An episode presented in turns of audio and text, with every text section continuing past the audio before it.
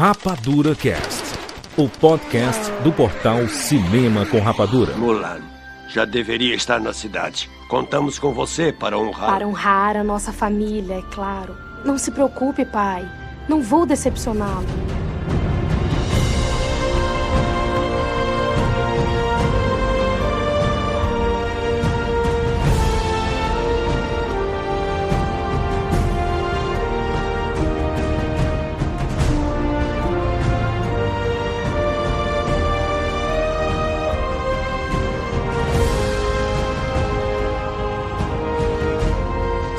Seja bem-vindo ao Séries Rapadura em todo o Brasil. Está começando mais uma edição de Rapadura Cast. Eu sou Júlio de Filho e no programa de hoje nós vamos falar sobre Mulan, tanto a animação lá de 98 quanto o filme live action de 2020. Estamos aqui com o Tchak Siqueira. Júlio de Filho é homem seu, vou vencer. Tudo bem? Isso vamos, né? Vamos pensar. Eu sempre coloquei na cabeça como sendo vou vencer, né? Mas é homem ser. Inclusive faz, faz mais sentido ser homem ser, né?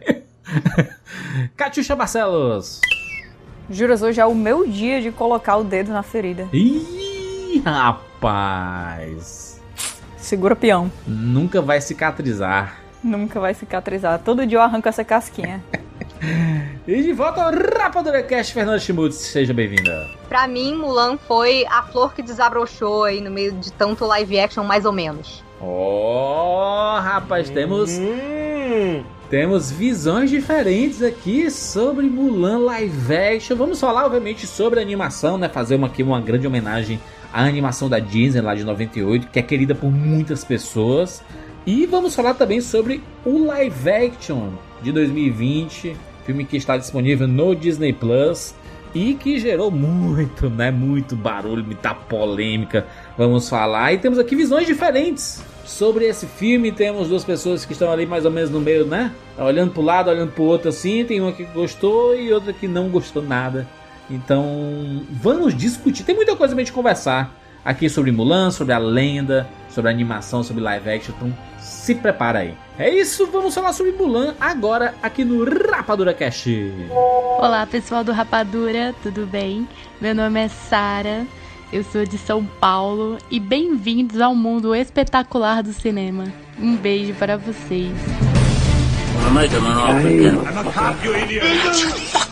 James Bond. Life was life. You can't handle the truth.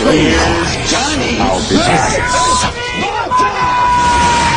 And the Oscar goes to Rapadura Cast. Ora essa.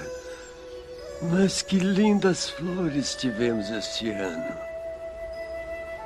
Mulan, olhe. Só falta aquela. Mas eu sei que quando desabrochar, ela será a mais bela de todas.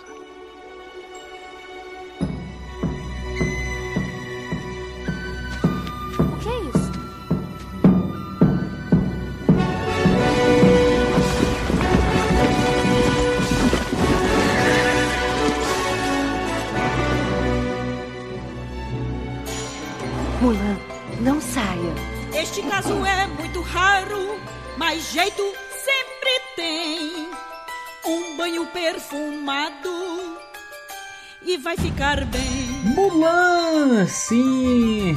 Kátia, esse é o momento, hein? Você que é, né? Tem tatuada no coração, Mulan. Eu já ia dizer, eu não tenho tatuado. Tem essa ideia, né? De que ó, se você tem uma tatuagem, você demonstra que você é realmente fã. Não tem isso, Você é não. mais né? fã do que os outros. Não. Eu lembro que tinha muito isso quando o Harry Potter, né? Eu tava gostando muito do- dos filmes que estavam saindo de Harry Potter. E aí eu disse, né? Que, cara, que eu sou muito fã de Harry Potter. As pessoas perguntavam, tu lê os livros? É, não. Então não é fã. Ai, agora pronto, cara. Gatekeeping. Gatekeeping. A pior prática que qualquer fandom pode fazer. Ah, mas que todos fazem, né? Vamos ser sinceros. Mulan, animação lançada lá em 1998. Ô, ô, ô Fernando, a gente tava ali na, no, no final dessa fase da renascença da, da, da Disney ali. O pessoal chama também de Segunda Era de Ouro, assim. Pois é, ele foi o penúltimo filme da era de da Renascença, né? O último foi o Tarzan. E Mulan, na época, foi um filme que me marcou muito, porque eles estavam naquela fase que porque a primeira metade da Renascença, ali com Pequena Sereia, Aladdin, Rei Leão, Bela Fera, pois é, eles ainda estavam muito naquela vibe de conto de fada, com princesa, e depois de Pocahontas, foi um negócio meio até engraçado, porque com certeza não foi de propósito. Esses filmes ficam muito, muitos anos em produção, pelo menos 3, 4 anos em produção. Mas Pocahontas foi um filme que acabou não dando o retorno que eles esperavam de dinheiro. E os filmes que vieram depois também não, que foram filmes bem diferentes do que a gente imaginaria, né? Eles fizeram Corcunda de Notre Dame, que continua sendo para mim o melhor filme da Disney, um negócio assim de O louco. quê? Caraca. É um filme que tá cada vez mais atual, só de falar, só de lembrar. Nossa, a trilha sonora, tem uma, umas cenas assim, que eles fazem uma filmagem aérea, aquele final lá com a cima do Levanta Esmeralda, fala Santuário. Putz, cara, nossa, que filme. Mas é uma coisa que você não imaginava a Disney fazendo numa animação, sendo que um pouquinho antes eles estavam fazendo a Bela Fera, fazendo Rei Leão, sabe? Que ainda tem essa, essa pegada muito aí de conto de fadas, apesar que o Rei Leão já tava dando uma diferenciada. Mas enfim. E aí depois tiveram Hércules também, que foi um negócio que ninguém esperava. E aí veio Mulan e Tarzan depois, e aí fechavam a Renascença, e aí começou o declínio, né, dos anos 2000, que foi, foi uma era experimental muito louca da Disney, que eles A, fizeram... mu- a mudança de mercado, né? Com o 3D ganhando cada vez mais espaço e ela querendo insistir e vendo que não tinha como É. frear, né? A evolução tecnológica ali. O que é uma pena, né? Porque as animações 2D são maravilhosas. Ai, muitas saudades. Eu amo 2D. O 2D tem aquela, não sei, tem aquele charme de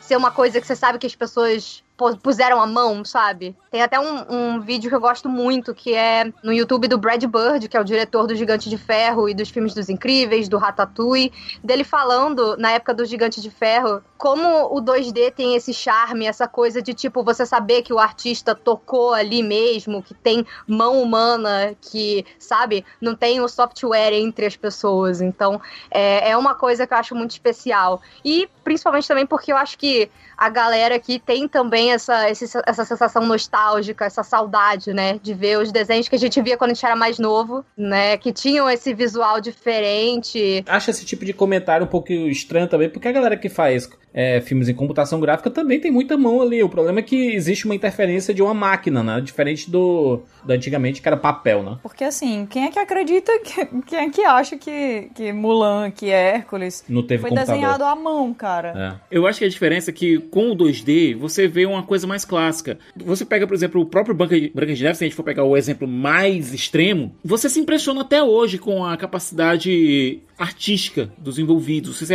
se impressiona com, com o traço. Falando de Disney, você correlaciona diretamente com como o Walt Disney fazia as animações, né? Então tem aquela sensação do.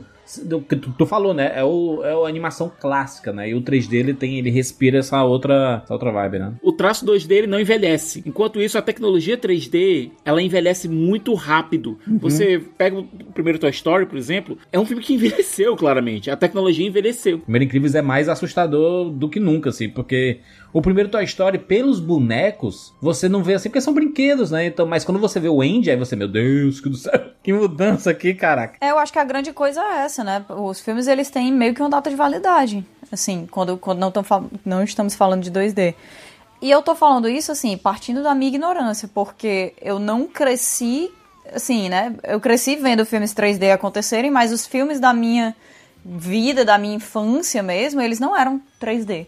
Então não sei como é que as pessoas que, que tipo assim, ah, quando eu tinha 5 anos de idade, eu assisti Os Incríveis e aquilo mudou a minha vida, entendeu? Eu não sei como elas se sentem em relação aos Incríveis hoje em dia. Mas eu suponho que não seja a mesma coisa que a gente que pode rever o Mulan da vida, que é o, o, o filme que mudou a minha vida, o filme que mudou a minha infância.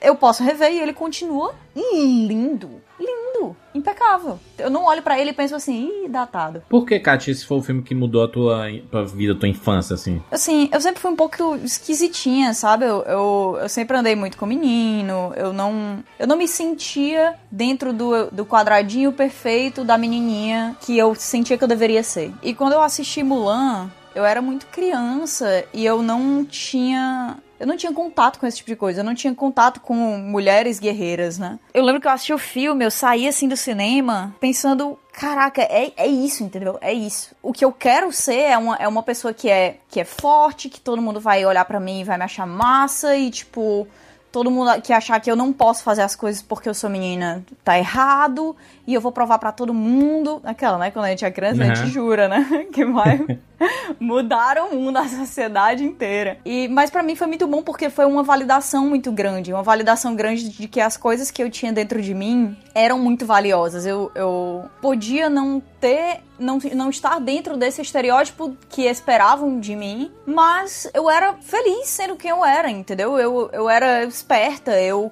eu era, uma época na minha vida muito específica, hoje em dia não mais, eu era fisicamente capaz, entendeu? Eu gostava de correr, de subir em árvore, de fazer as coisas, de fazer coisas que não eram, não eram necessariamente o que, assim, por exemplo, eu nunca quis ser mãe, eu nunca quis nunca tive sonho de casamento. Eu nunca tive esse sonho de, ah, eu vou constituir família e fazer essa coisa.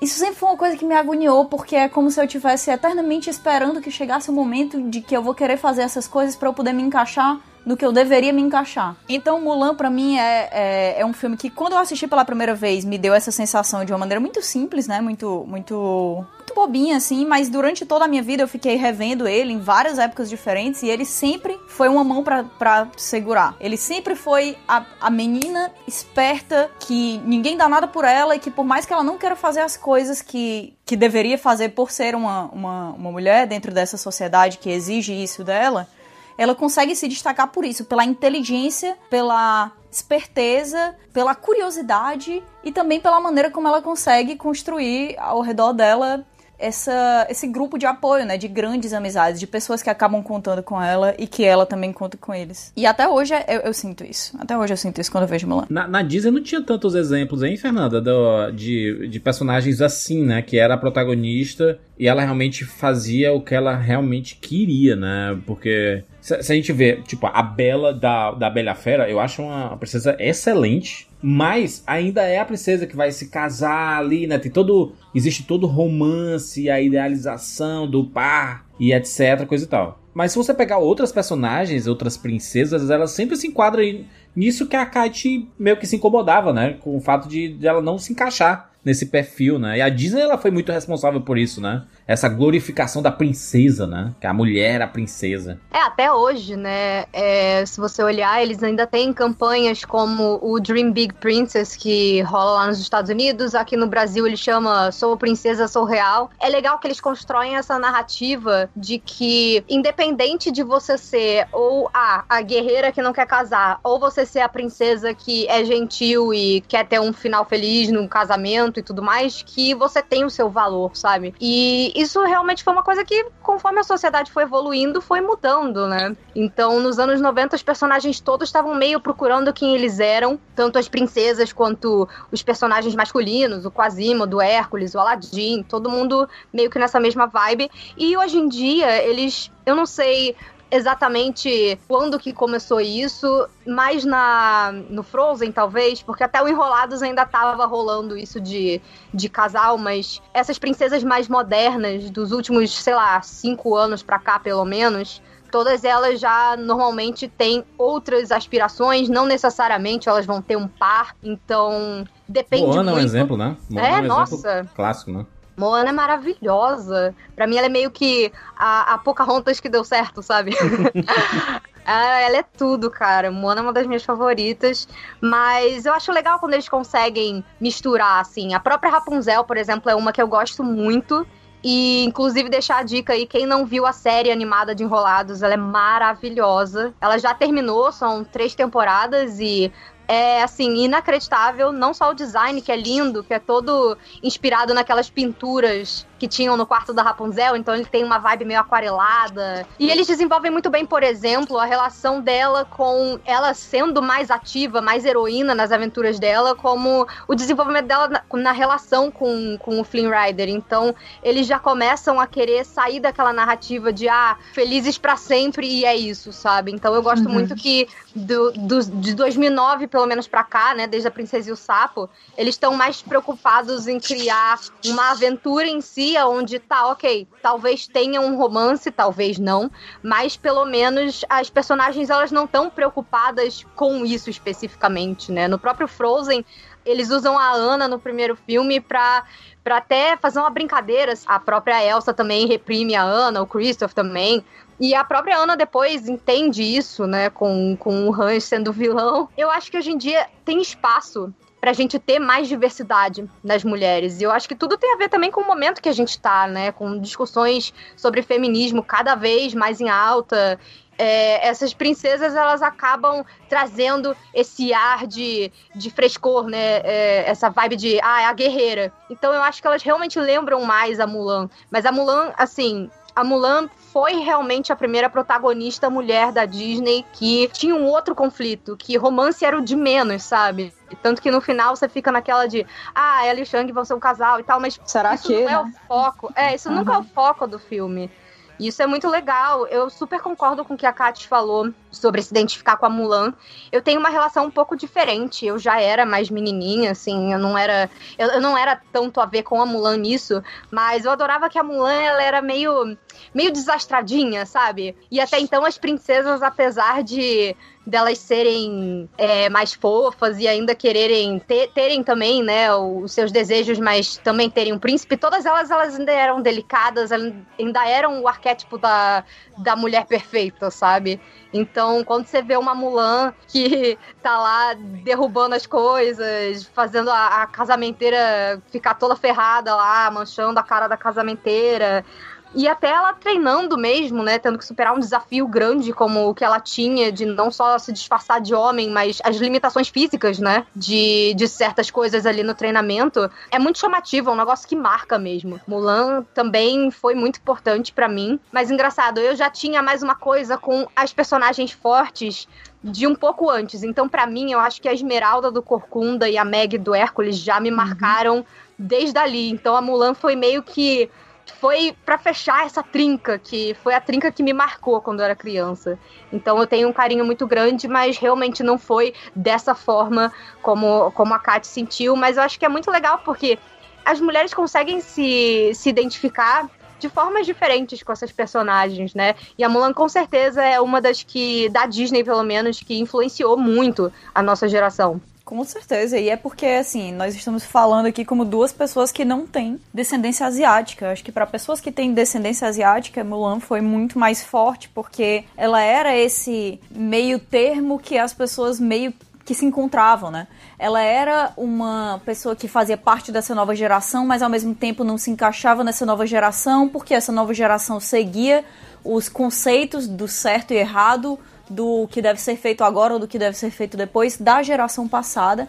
Então acho que acabou pegando muito nessas, principalmente em, em, em famílias de, de imigrantes, né? De, de segunda, terceira geração de imigrantes, assim, você tá. Você tem o seu avô que tá lá, que ele é chinês, que ele é japonês, ele tem uma, uma série de conceitos do que deveria ser a sua vida, mas você tá aqui, você tá em outra cultura, você tá escrevendo a sua própria história, e como é que você se encontra aí no meio dessa da, da tradição e, e, da novidade, né? Isso, essa foi a parte que eu me identifiquei de Mulan, isso do, do, de eu não me encaixar por esses aspectos, mas eu acho que Mulan, ele é um filme que oferece muita identificação para muita gente diferente. Eu acho que isso é a grande coisa de Mulan. É, é uma história com a qual você pode aprender muito, mas eu acho que mais do que qualquer outra coisa é uma história que poderia ser a sua. É, e, e sem, sem falar, Kati, que é uma história é, baseada em, em um conto real, né? Pelo menos é um, é, é, um conto que está tá, tá, tá, no imaginário chinês, né? Assim, que era música, né? Era cantada em música a, a história da Huan Mulan. E isso foi passado pra frente, né? Então, essa história da, da mulher que se disfarça de homem para ir pra guerra porque é, por causa, sei lá, do seu pai não podia ir, ou porque alguém da sua família não podia ir, ou porque realmente queria estar na guerra e na guerra só se aceitavam homens.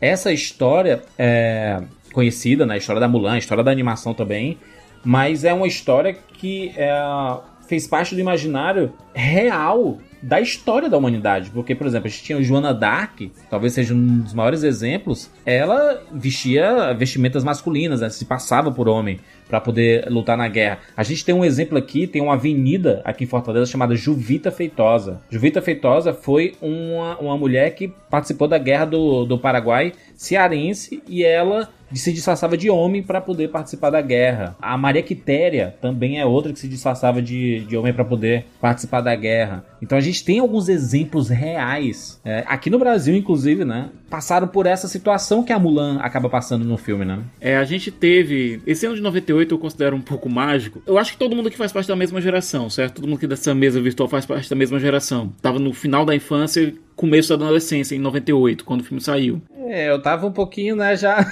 eu tava saindo da minha adolescência e indo pra minha fase adulta, diria. Não, eu tava, tava bem antes disso.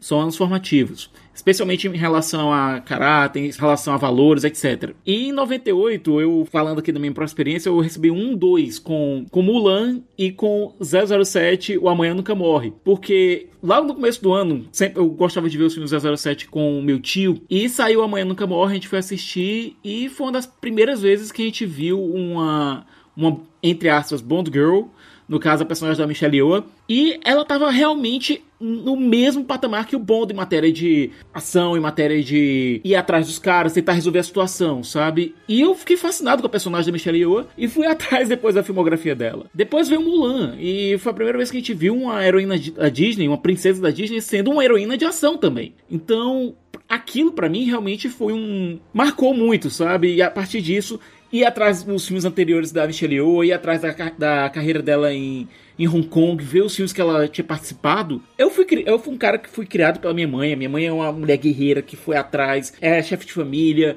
é, sustentava a casa, ajudava todo mundo, fazia tudo. Então, para mim, ver essa, esse tipo de figura feminina no cinema, fugindo daquele ideal da princesa que era mais passiva, nossa, foi ótimo. É, e eu, eu acho que, Sicas, é uma coisa que a gente tem que falar, que assim, não é que. é difícil dizer isso, é porque assim, eu passei por várias fases da, da, da minha vida nas quais eu questionava coisas diferentes. Eu passei pela fase que eu achava que o certo era ser essa princesa que queria casar e queria ser feliz para sempre. Depois eu passei por essa fase de entender que eu não queria casar, porque esse não seria o meu feliz para sempre.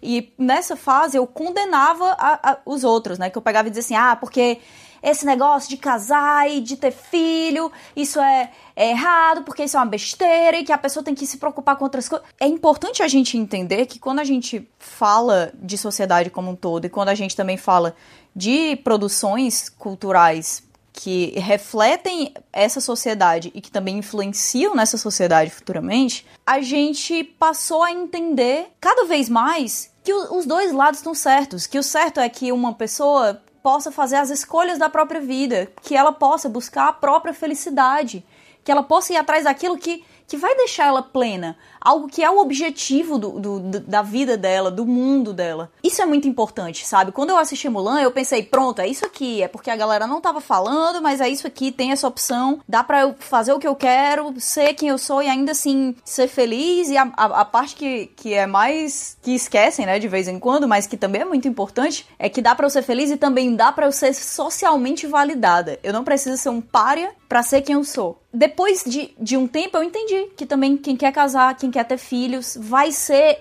muito plena, vai ser muito feliz, que são mulheres extremamente fortes, que são mulheres extremamente lutadoras, que passam por dificuldades inacreditáveis, principalmente assim no caso da, da mãe do Sicas, né, quando a gente fala de, de uma mulher que era chefe de família, que era essa mãe solo que fez todo, todas as coisas acontecerem, cara, isso é uma história de guerreira da mesma maneira, só que diferente. Eu concordo super, ainda mais quando a gente fala em feminismo, né, que é uma dessas questões que é muito polarizada na internet, eu acho que todo mundo, quando tá começando a se descobrir, começando a olhar, principalmente mulheres, quando começam a olhar o feminismo, tem aquelas que entram nessa de que, ah, não, porque a gente não precisa casar, não precisa e começa a condenar. Tem as outras que falam, ah, não, porque eu sou delicada e eu quero casar e ter filhos, então eu não sou feminista, sabe?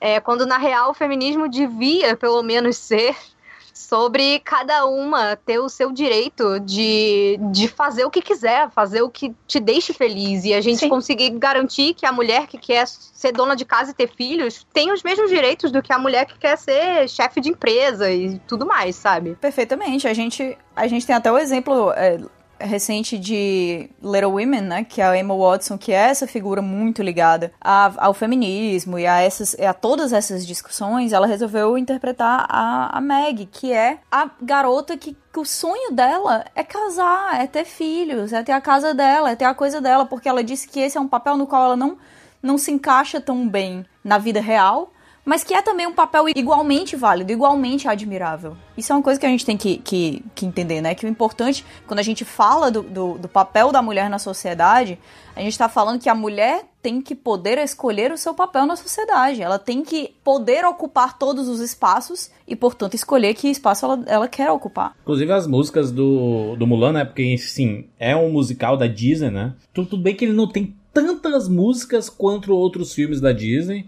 Apesar de que tem umas passagens bem marcantes, né? De, em termos de, de música. Que é uma coisa que, inclusive, a gente vai falar do live action daqui a pouco. Que né, não tem nada de música cantada, né? E por, e por que que não tem, né? Mas aqui na animação, a gente vê que é, ele, a, a, gente é apresentado a personagem, poxa, ela correndo, subindo em telhado, ela, né? Fazendo tudo e, e sendo recriminada por isso, né? Porque ela tinha que se comportar como uma uma, uma donzela, né? Porque ela ela estava sendo preparada para casar, né? Tanto tem aquela música Honrar a Todas Nós, é basicamente mostrando assim, pegando quem ela é e transformando em uma coisa que ela não é, né?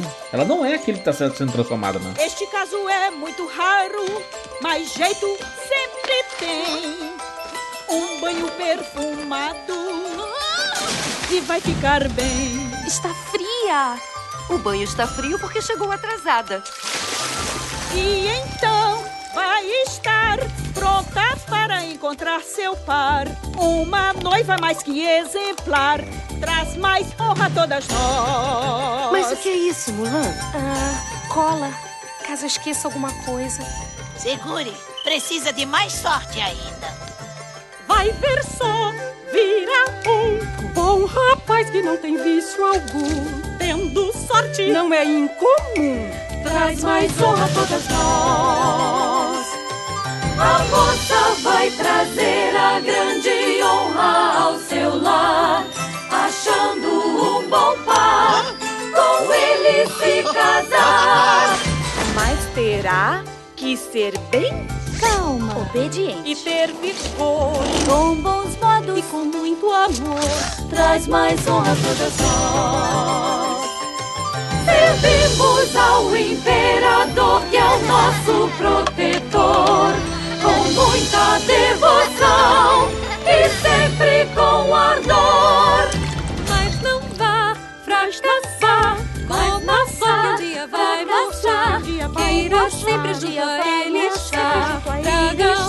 todas nós, traga honra a todas nós. É como se ela não, tiver, ela não tivesse escolha, né? Ela não tem escolha de. Ah, não, eu quero casar com, com aquela pessoa. Ou, ou eu não quero casar. Não, você é obrigada. Porque você casar com alguém vai trazer honra para nossa família, né? É, essa coisa da, da, da honra vir só pelo casamento é uma coisa que prende muito ela, né? Mas isso, isso de ela ser constantemente levada a esse papel da mulher que é colocada para casar e que isso é o que vai trazer essa honra e que isso aqui é o correto, isso é uma coisa que a gente vive muito na nossa vida. A, a Fernanda com certeza viveu isso também junto comigo, que é você senta e aí dizem assim, fecha as pernas, porque tem que sentar igual a moça. Aí você chega numa mesa e fala com a, com a boca cheia, moça, moça não fala de boca cheia. Se você for parar pra pensar, quem é que deveria falar de boca cheia, entendeu? Mas não, você tem que falar assim, moça não fala de boca cheia.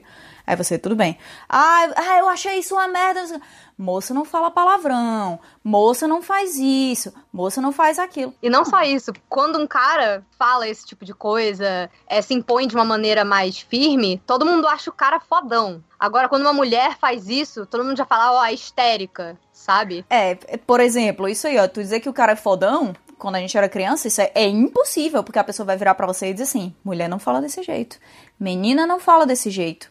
Boca suja, boca suja. Menina não pode falar desse jeito. Você é um menino? O que, você tá falando essas palavras? Isso é uma coisa que faz você crescer é, como se você estivesse eternamente sendo empurrada de volta para a estrada. Olha, esse aqui é o caminho. Esse aqui é o... você vai um pouquinho para a direita. Não, não, não. Esse não é o seu caminho. O seu caminho é essa estrada aqui. Aí você vai um pouquinho para a esquerda. Não, não, não. Esse é o seu caminho. O seu caminho é no meio, nessa estrada que já foi trilhada por centenas de milhões de pessoas e aqui é o, é o caminho que você vai trilhar porque mais centenas de milhões de pessoas têm que trilhar o mesmo caminho porque esse é o caminho correto para o seu tipo de gente, o seu sexo, a sua pessoa.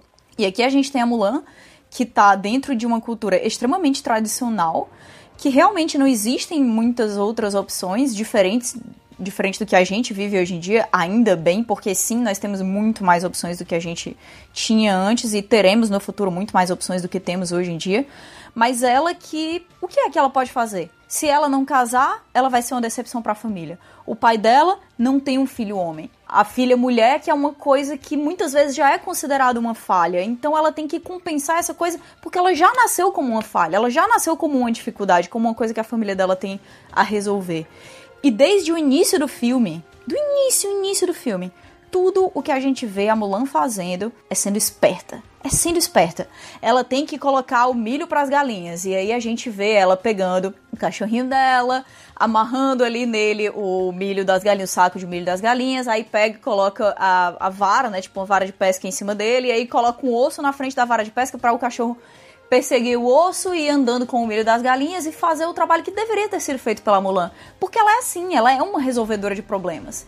E isso é uma, é uma capacidade não tão valorizada quanto a elegância, uh, o silêncio, muitas vezes, a educação dentro do que era o conceito de educação feminina naquela sociedade dela.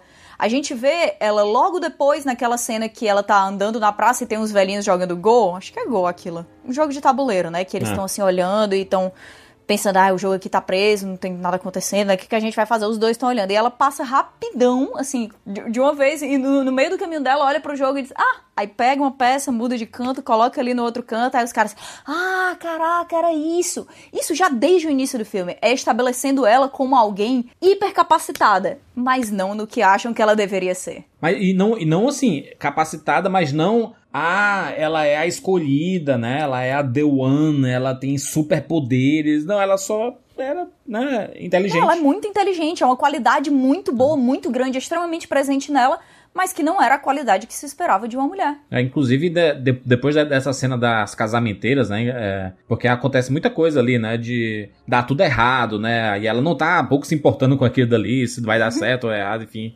Ela, ela só tá não queria. Ela, ela, ela só não queria trazer desonra para a família dela, né? É, essa é, era, só, era, só, era só nesse sentido. Porque de resto ela não tá real, ela tá real preocupada com, com aquilo ali, se ela vai casar com alguém, ou se. Enfim, é tanto que dá tudo errado, né? E ela sai muito mal daquilo, todo mundo xingando ela e dizendo que a família tá triste com ela, né? Porque ela não, não se dedicou o suficiente ali ou fez tudo errado. E aí tem a cena do Reflections, né? Que é quando ela canta. E essa cena eu acho que é, talvez seja uma das mais bonitas da, da, da animação, porque ela demonstra ali a insatisfação dela em não conseguir ser o que a família dela quer que ela seja, né? Que ela a esposa perfeita, né? A filha perfeita e ela não vai conseguir porque ela não é isso. E ela, ela até fala assim que eu posso até tentar me transformar mas quando eu me enxergo, eu não me enxergo nessa pessoa que eles querem que eu seja, sabe? É, eu, eu, se vocês lembram né, dessa cena clássica, quando ela tá cantando, inclusive essa música é muito bonito, tanto na versão em inglês quanto na versão em português, quando ela fala, né? Quando a imagem de quem sou vai se revelar. É, é quando ela tá tirando a, a maquiagem do rosto no reflexo na, no rio, né? É fantástico isso, cara. É fantástico. Olhe bem, a perfeita esposa jamais vou ser. Ou perfeita filha, eu talvez tenha que me transformar. Vejo que, sendo só eu mesma, não vou poder ver a paz reinar no meu lar. Quem é que está?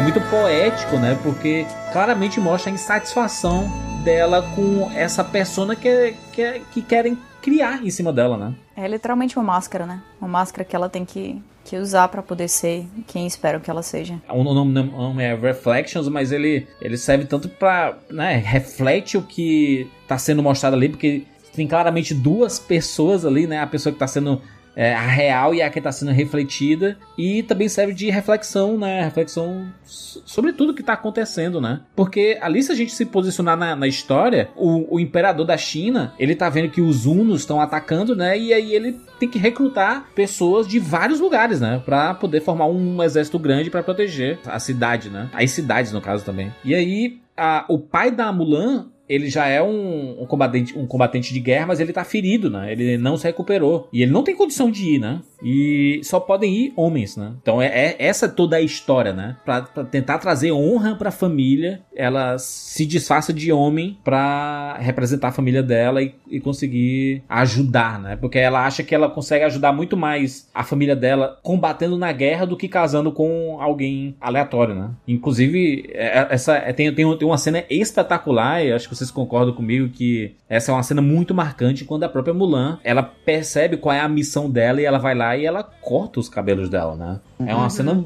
é, é, muito drástico, né? Porque claramente a aceitação da missão dela, né, aquilo ali.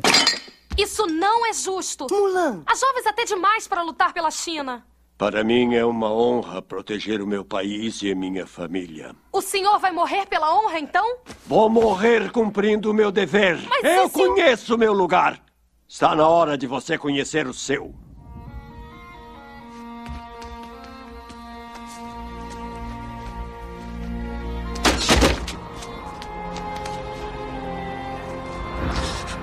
É, no contexto ocidental, o cabelo comprido para as mulheres é muito uma questão de vaidade, né? Então, ela cortar ali é uma coisa muito de ela abrir meio que mão também do que esperam dela finalmente e fazer o que ela acha que é certo.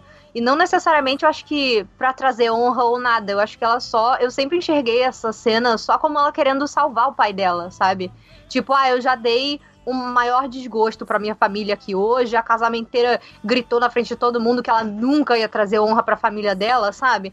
Então é aquela coisa meio que tipo, cara, se já deu para mim, poxa, pelo menos eu vou não vou condenar meu pai à morte, sabe? Já que não tem, já que não tem um outro homem na família que possa ir no lugar dele. E juras, tu falou da questão do, do imperador da China. É engraçado que a, a motivação que a gente tem pro vilão do filme, pro Shan Yu, é, o imperador da China ergueu essa muralha dizendo que ela vai manter a gente fora.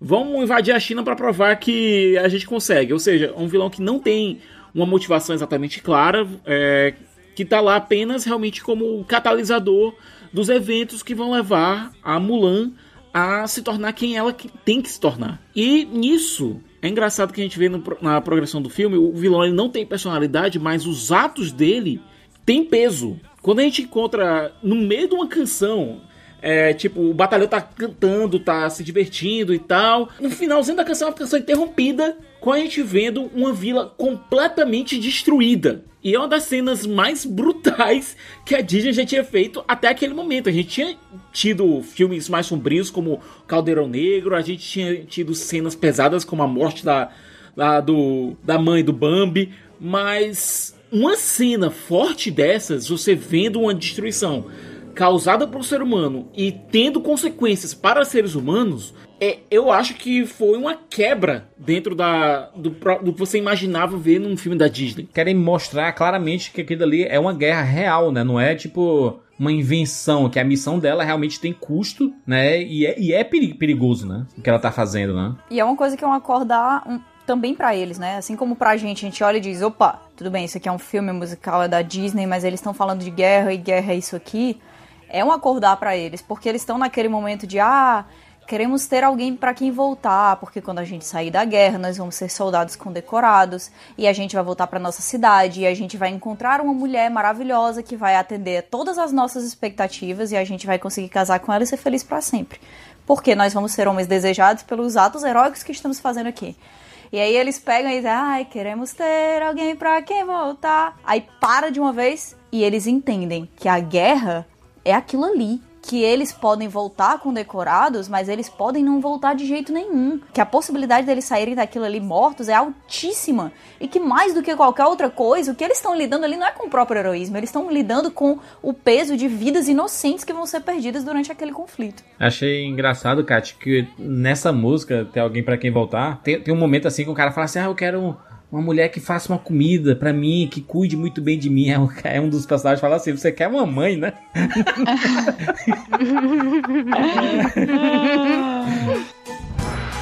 A mulher pra mim tem que ser um colosso. A mulher pra ele é a mãe que faz o almoço. Isso diz muito, né? Tem muita gente que tá real procurando. É, ele diz assim, a mulher pra mim tem que ser um colosso. Isso. A mulher pra ele, a mãe que faz o almoço. Exatamente. Só que antes disso tudo, surge o alívio cômico para dar uma quebra nessa, né, nessa história que é uma história mais pesada, né? Uma história mais dramática. E é aí que surge o Mushu, né? O Mushu, é, inclusive o Mushu, né, alvo de de tanta revolta aí de, durante toda a produção do live action. Cadê o Mushu? Tu, tudo era cadê o Mushu, né? Só um milagre para me colocar no exército. Eu escutei alguém pedir um milagre! Eu quero ouvir um ah! Tá quase lá. O fantasma! Prepare-se, Mulan! A salvação tá serpenteando à sua frente! Pois fui enviado por seus ancestrais para ajudá-la em sua farsa! Se liga, quis vir então trabalho. Ouça minhas palavras, pois se o exército descobrir que você é mulher, a sentença será morte. Eu te conheço? Se me conhece? Se me conhece? Sou o guardião das almas perdidas. Sou o todo-poderoso, o todo-gostoso, o indestrutível Mushu. Essa é demais, né?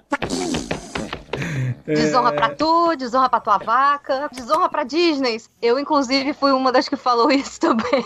Eu amo o show.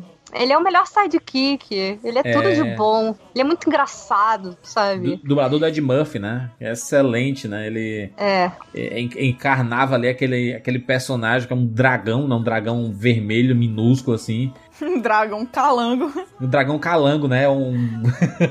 Ele, ele, ele tinha. É, o, o único, a única missão dele foi dada pelos ancestrais, né?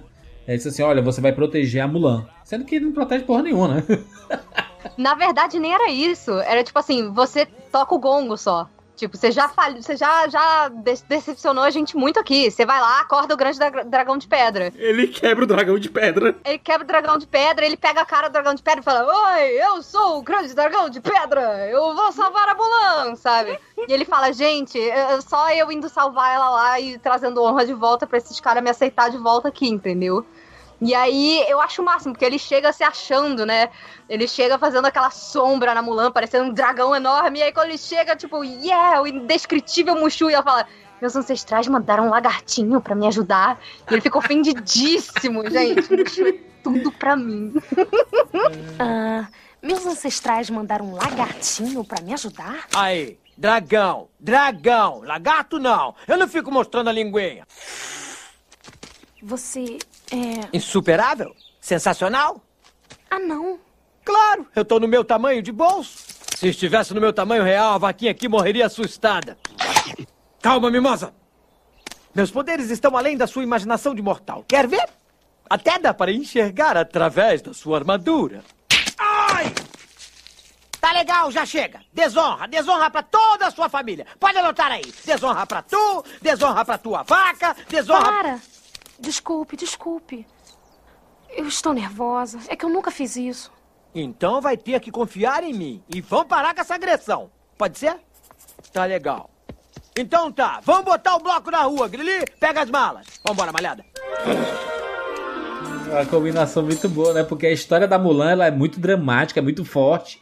E aí você tem um alívio cômico, né? Que quebra, né? Um pouco dessa história. Afinal, é uma história que a gente tá vendo feita pela Disney, né? Com o objetivo de pegar as crianças, né? O Mushu, com a nossa visão ocidental, né? A gente via ele como mais um alívio cômico. A gente não, não, não, não se apegava muito à representação histórica, né? Pro, os chineses, o que é que os chineses achavam do, do Mushu. Então, para mim foi uma surpresa muito grande anos depois eu saber que o Mushu ele foi rechaçado na China, né? As pessoas detestaram essa representação dele no, no Mulan, né? Acharam que era um negócio muito desrespeitoso, né? Que o dragão para eles era meio que uma figura sagrada, e aí ele ser só o bichinho que fazendo piada e tal. Não pegou muito bem. É, e, é, e dá pra entender, né? É uma dá, representação. Dá. O, o, dragão é um símbolo divino, né? Pros chineses, né? E, então, se você coloca uma representação desse símbolo com um personagem que tá lá para fazer comédia, fazer o seu alívio cômico da protagonista, né? Você, de certa forma, você tá desmerecendo, né? A,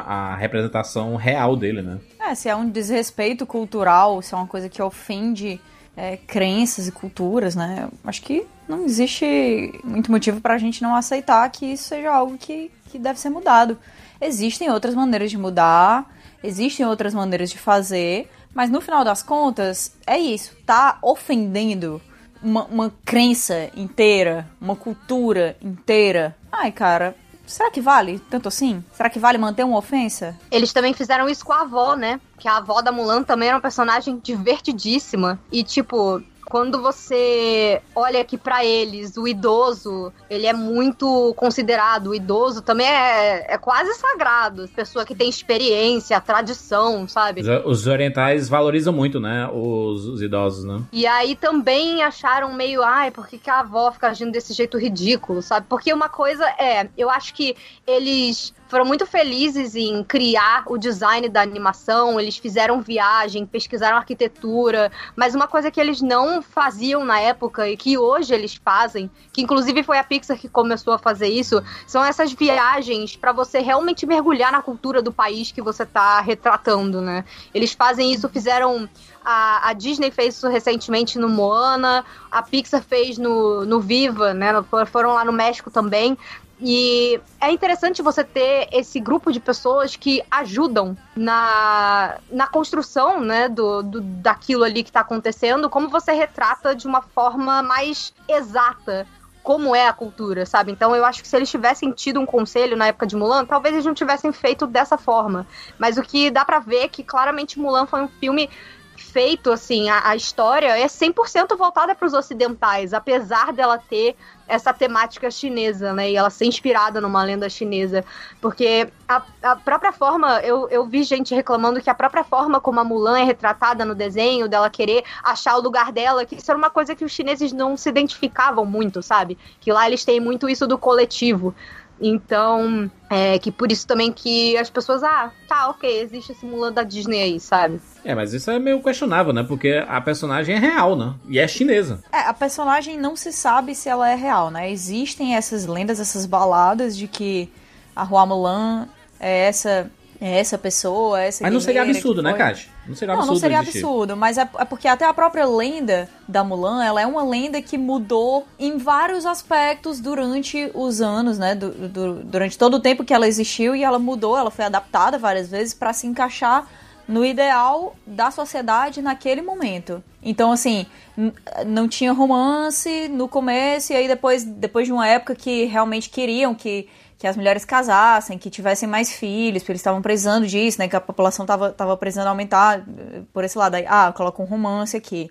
Ah, e tem umas, um, algumas versões nas quais ela é vendida como concubina, e tem outras que não. Tem a versão que ela, que ela volta para casa, tem versão que ela morre, tem versão de suicídio, porque. A, né? Então, assim, as pequenas mudanças que aconteceram nessa balada, elas também são um reflexo da sociedade.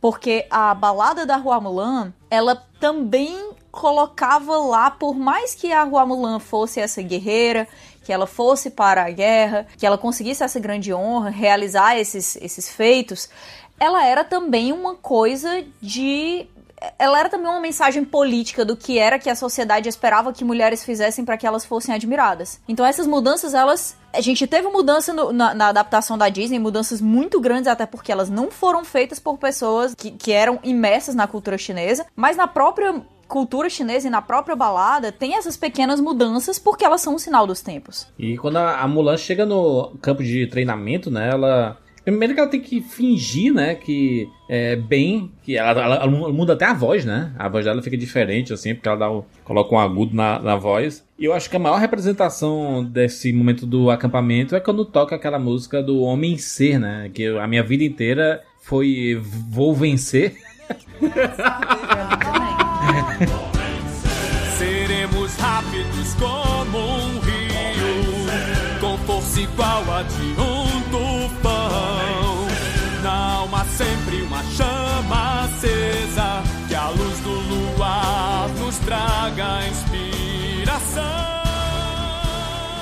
Essa música inteira, ela é excelente, porque ela mostra a clara evolução não só dela, mas de todo mundo do acampamento, né? Todo o treinamento que eles estão passando até eles conseguirem fazer as coisas de forma mais organizada, né? E, e bem treinadas e tudo. Então eles saem de um exército aleatório que não sabia fazer nada, tirar uma flecha direito para conseguir fazer todos os movimentos, né, e conseguir se defender, né? A própria Mulan mesmo, ela prova nessa música em vários momentos que ela consegue fazer mais. É tanto que tem um aquele, né, aquele pedaço de pau que fica erguido o negócio lá em cima. E aí você tem que subir, escalar, escalar até lá no topo, né? Muita gente fica tentando durante toda a música e ela mesma não, não consegue, até que no final ela consegue, né? E aí ela acaba conseguindo o respeito do capitão, né? Nesse sentido. O capitão já estava enxergando nela uma coisa diferente, né? Que poderia ajudá-lo né? nessa guerra que estava se aproximando, né? É, na verdade, assim, ele achava que ela era relaxada, porque ela não conseguia fazer as coisas. Porque ela tem algum, tinha algumas limitações físicas no início.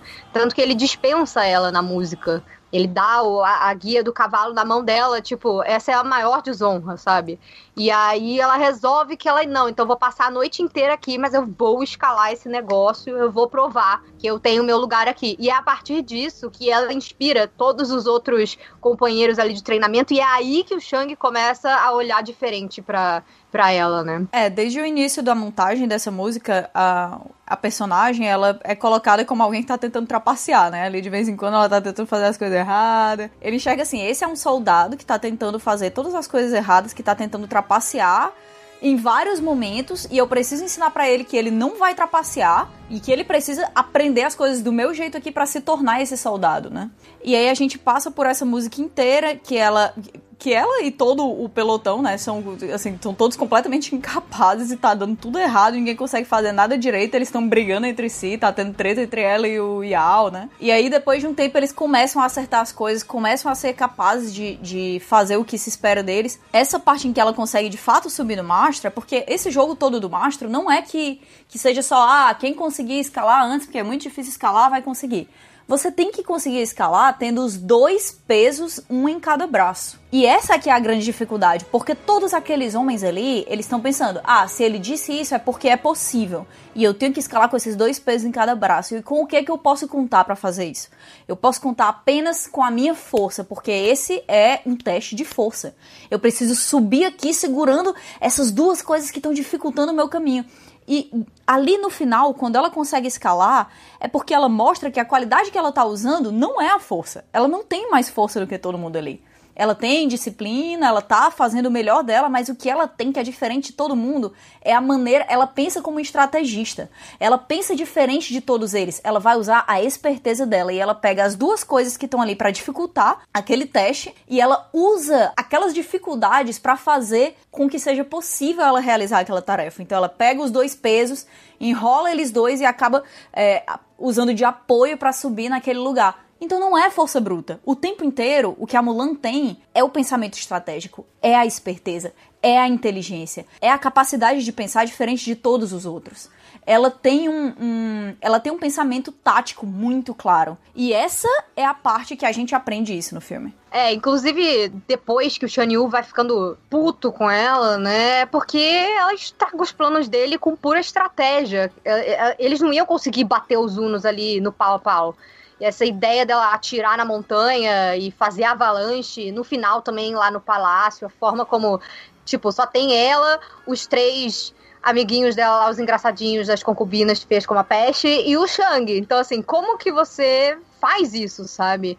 E é por isso que ele fica, acho que, puto, porque o Shan Yu, no final das contas, ele, ele lidera o exército dele com a força bruta. E eu gostei muito disso que a Kat falou, porque real que diferencia Mulan é a força estratégica dela, né? Então fica bem evidente. No caso da montanha ali é muito, é muito claro, né? Porque o exército Uno tá chegando assim aos montes. Inclusive aquela cena é feita em computação gráfica, né? É. Aquelas cenas uhum. ali da. É como se fosse a debandada lá do, do Rei Leão, né? Também é feita em computação gráfica. Que é muito bonita, assim, né? Eles vêm descendo assim aos montes e o exército deles minúsculo, né? E aí ela tem que, através da inteligência, ela fala assim, brother, né?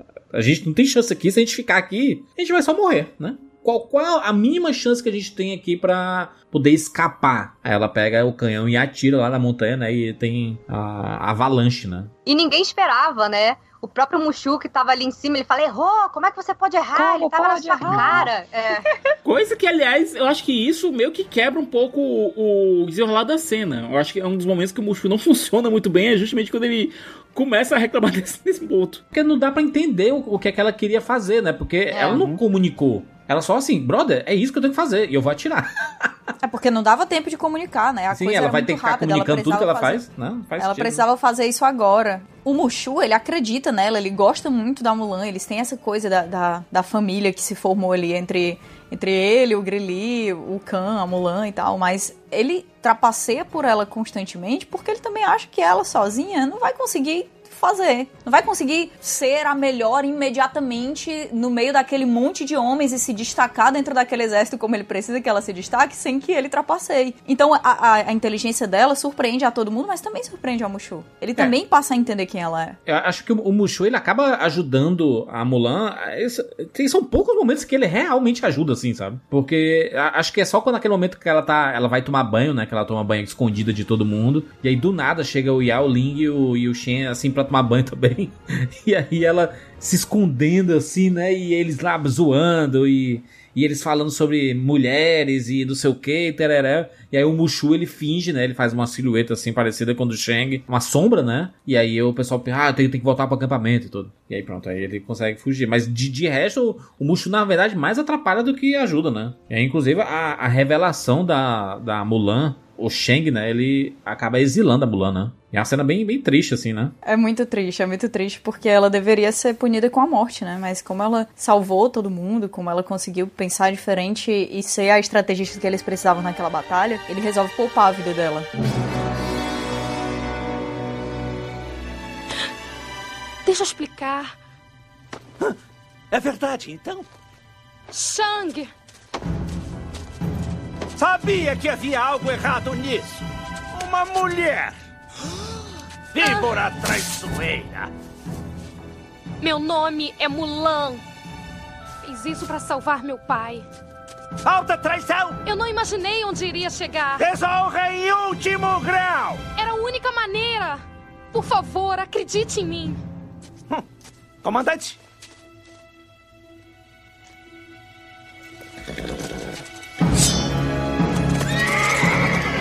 Segure esse animal! Conhecem a lei!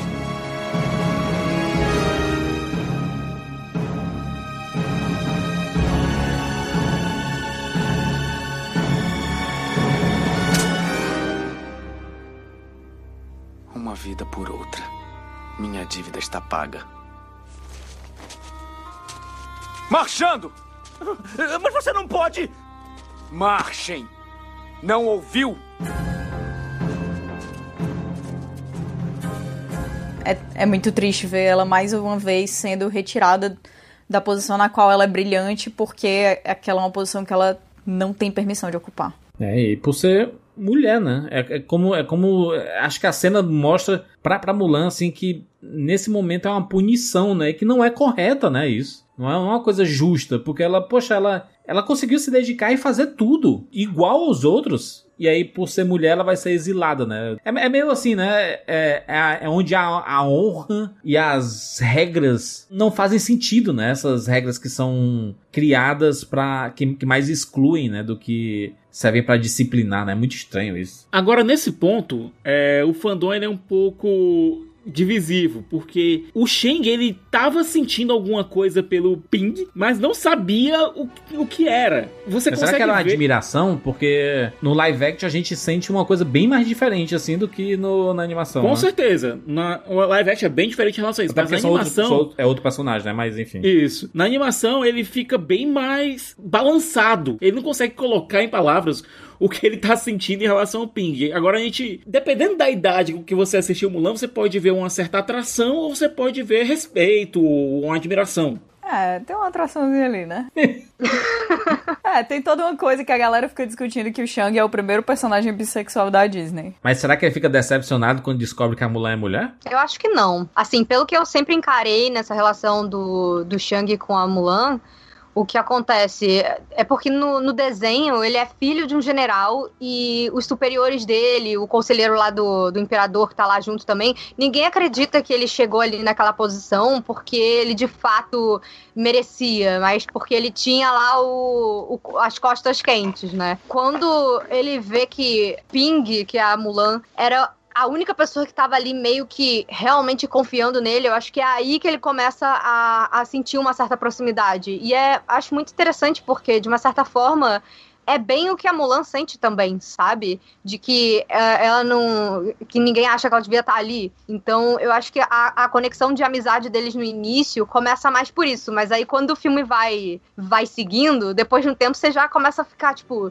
será que é só isso mesmo? Fica aí a critério deles, né? Não posso decidir por ninguém, mas eu, eu, eu acho que ele fica um pouco decepcionado quando descobre que ela é mulher, porque uma das coisas que eles mais têm claramente um pelo outro é essa admiração intelectual até, né? Essa, essa, essa relação de muito respeito, porque ele tá tentando fazer aquela galera funcionar ali dentro da, da, daquelas batalhas, dentro daquela guerra. O pelotão dele tem que ser bom. Ele consegue ver depois de um tempo que o Ping tá levando a sério, que ele é um, um cara capaz, que ele é um cara inteligente, que ele tem também um, um, um certo talento até para liderança em alguns aspectos, mas em outros aspectos também é muito teimoso, que também é uma coisa que pode ser ruim para um soldado, mas aqui nesse contexto Mulan nem sempre é ruim, né? Então eles têm essa, essa sensação de do Ping olhar pro, pro né, da Mulan, né, no caso, da Mulan olhar pro Shang com respeito, porque ele é um bom líder, ele tá bem naquele papel, e a, e a Mulan também tem muito essa coisa assim de, de não querer decepcionar o próprio Shang, né? Ela tem toda a quest dela, mas ela, ela realmente entra naquela liderança, ela realmente sente que quer fazer o melhor por ele como líder.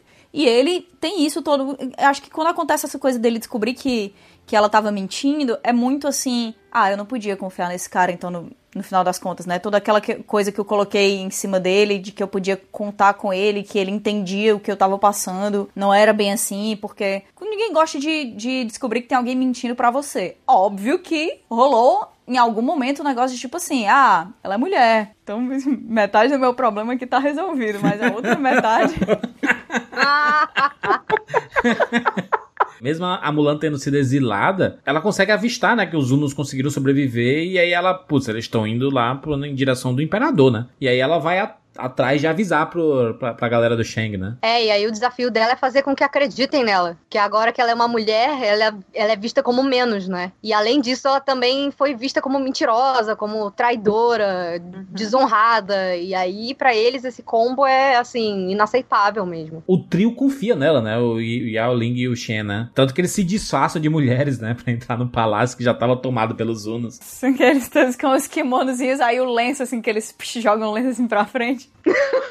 Agora, agora é o disfarce menos crível da história do cinema. O Yao e o Po tão... Não, meu Deus, eles estão bons demais. É legal porque é uma, é uma cena de drag, né? O Yao é praticamente. Meu Deus, gente, você tem um, um deles que é basicamente um Wolverine chinês. Baixinho, peludo barbudo. Nossa, muito bom. E aí na, é a hora que tem o grande encontro com o vilão, né? É, eu, eu repito, olha, Mulan é um filme que eu adoro, mas o vilão, olha, a gente tinha acabado de sair de Concluda de Notre Dame, que você tinha um vilão que era magnífico. E aqui É, eu, não, não dá pra comparar o, a qualidade do vilão, não dá pra comparar. E o Hades. Pois é. E aqui você tem o Shen Yu que, gente, ele não tem arco, ele não tem nada, ele é só um, um bully gigante. A gente tem o, os clássicos filmes da Disney, eles precisam ter vilões marcantes, né? Pra eles serem o grande antagonista do nosso protagonista, né? Dos nossos protagonistas. Mas no caso aqui, ele é só o grandão mal, sabe? Assim, ele não, ele não tem tanto desenvolvimento, até porque o foco nem é esse, sabe? O foco do filme é, é mostrar a sociedade como antagonista da, da Mulan e não o próprio Shen Yu, né? É tanto que o, o, o próprio imperador ele reconhece essa, essas coisas, né?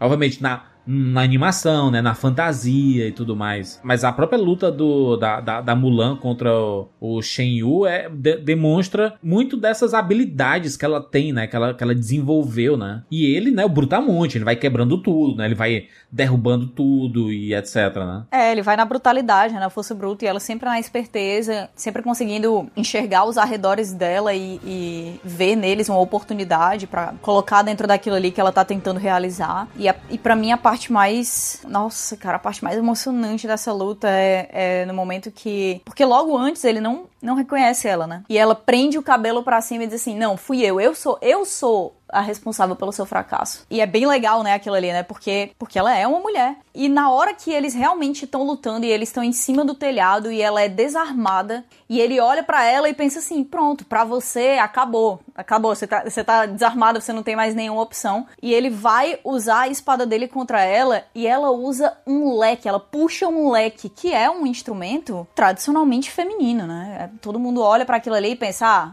É, é, dentro da roupa dela que tinha um leque. Ah, um leque, um negócio de mulher, se abanar, inofensivo, que bobagem. E com aquele leque ela consegue desarmar ele, tirar a espada dele, que, rapaz, essa não é possível. E o movimento é fantástico, né? Caraca, é muito. É muito... Sem, sem, sem falar que é, é com a espada dele que ele que ela consegue prender é, na, na roupa dele, assim, no telhado. E aí o Mushu atira lá aqueles fogos de artifício que né? Arrebenta tudo e ela desce pulando da corda. É um negócio muito apoteótico, né? É, maravilhoso. Ela, ela desarma ele com a coisa que ele achava que era a fraqueza dela. É um negócio fantástico e ela consegue vencer, né? O Shen Yu, que na verdade nem era o grande vilão do negócio, né? Acho que ela queria mais o trazer honra pros, pra, pra, pra, pra família dela e ter o reconhecimento do imperador. Uhum. Já foi é, o, o grande mérito, né? Da, da história toda, né? Já ouvi muito a seu respeito, Famulan.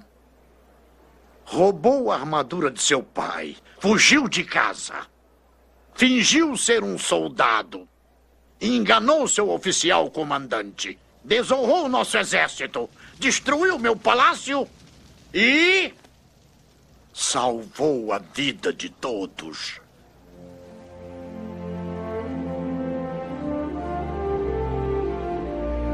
Ah!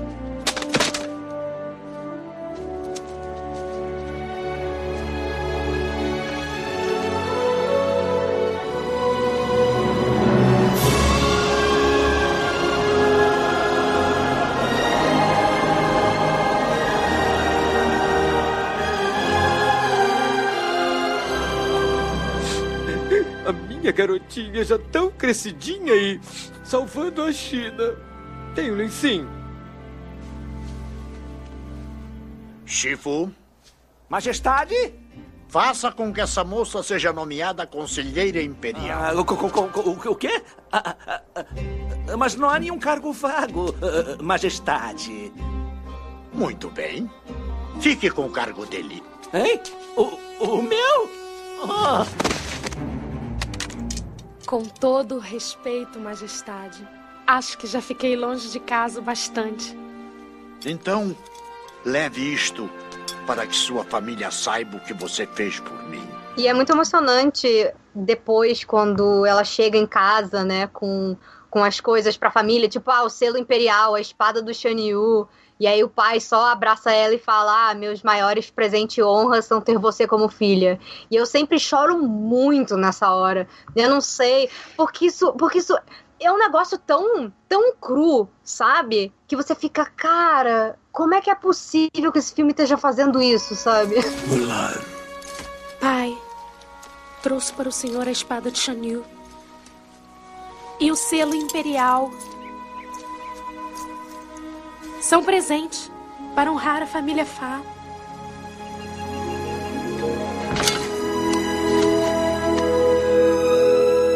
Meus maiores presentes e honra são ter você como filha. Senti tanto a sua falta. Ele poderia ter, ter, dito isso antes dela ir pra guerra, né? Seria muito suficiente, né? Ela precisa salvar a China inteira.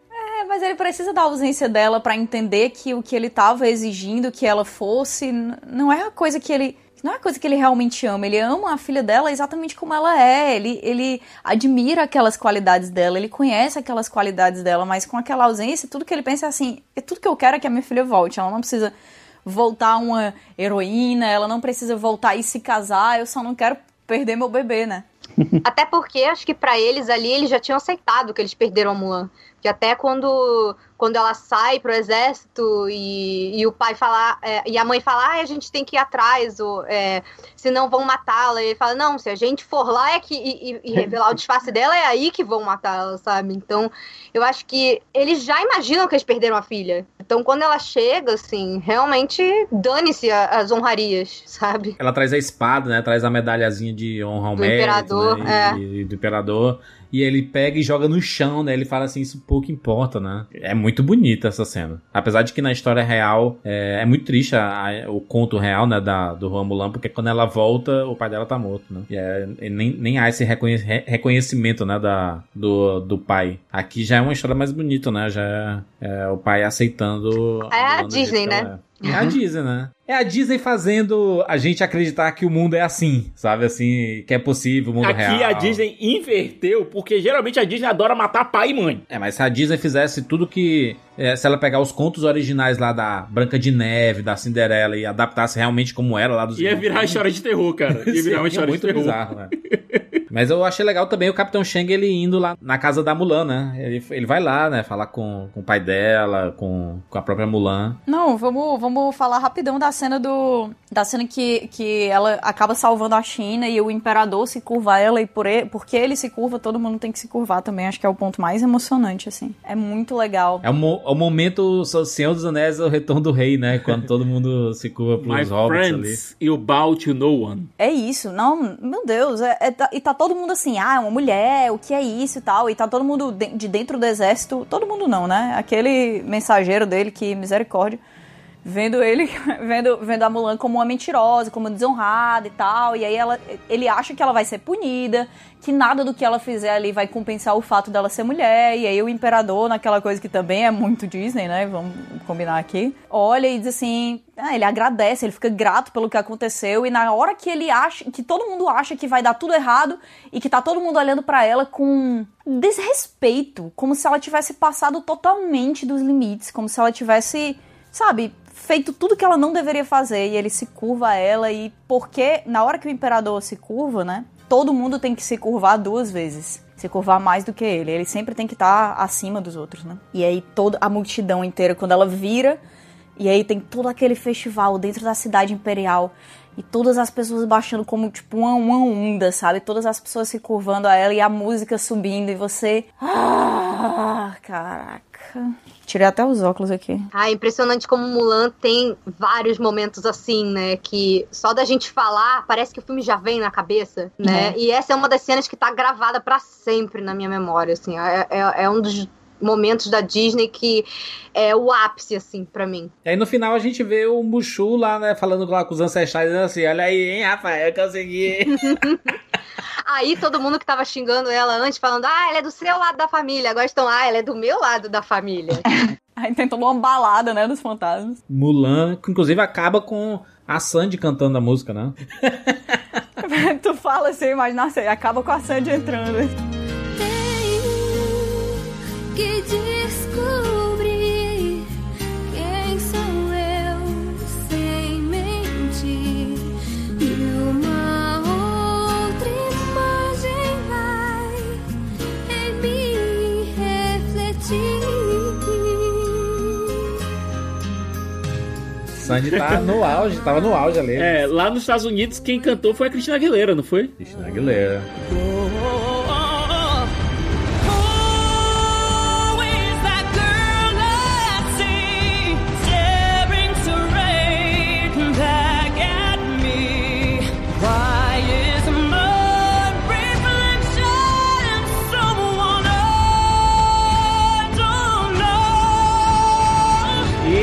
e na China, quem fez a música Homem C foi o Jack Chan, cara. Que? Quem cantou, quem cantou foi o Jack Chan. 大家同心作战，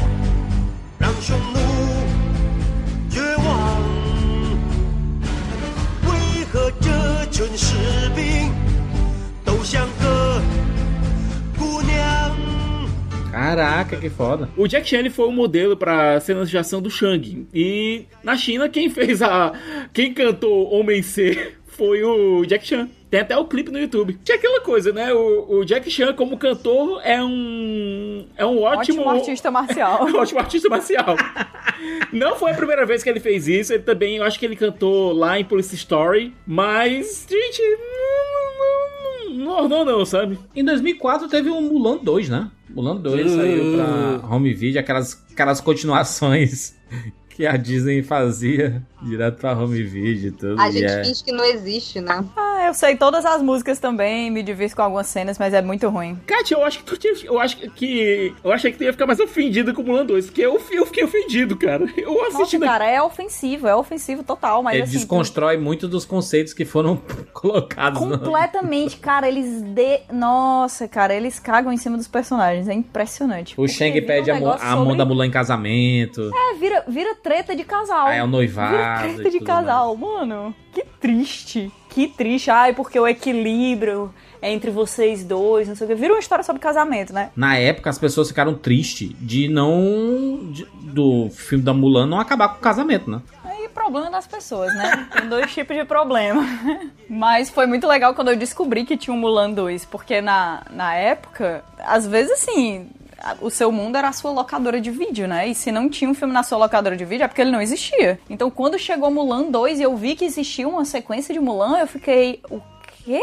Estavam escondendo de mim isso esse tempo inteiro? Então, re- até rever os personagens foi legal pra mim, mas nossa, é muito ruim.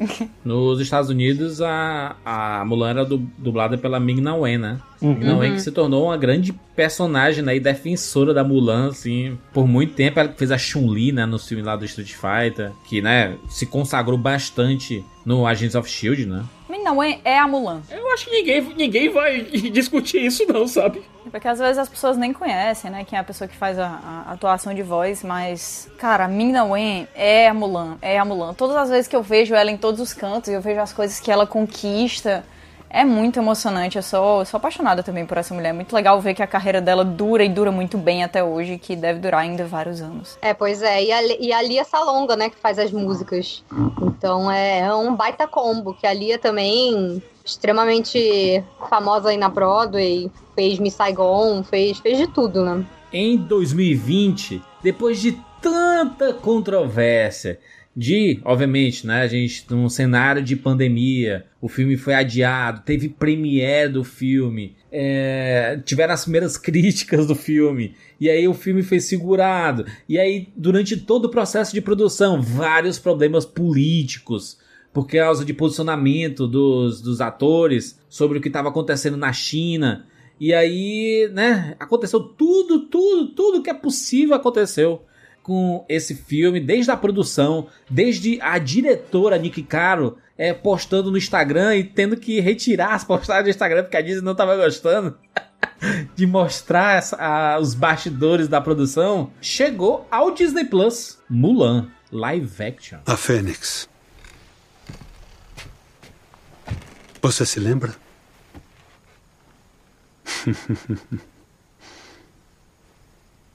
Ela já me acompanhou no passado e vai me acompanhar agora.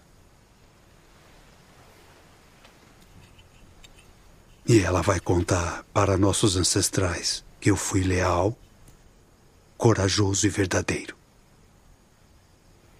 Seria bom, pai, ter um pouco da sua coragem. Não há coragem sem o medo, filha.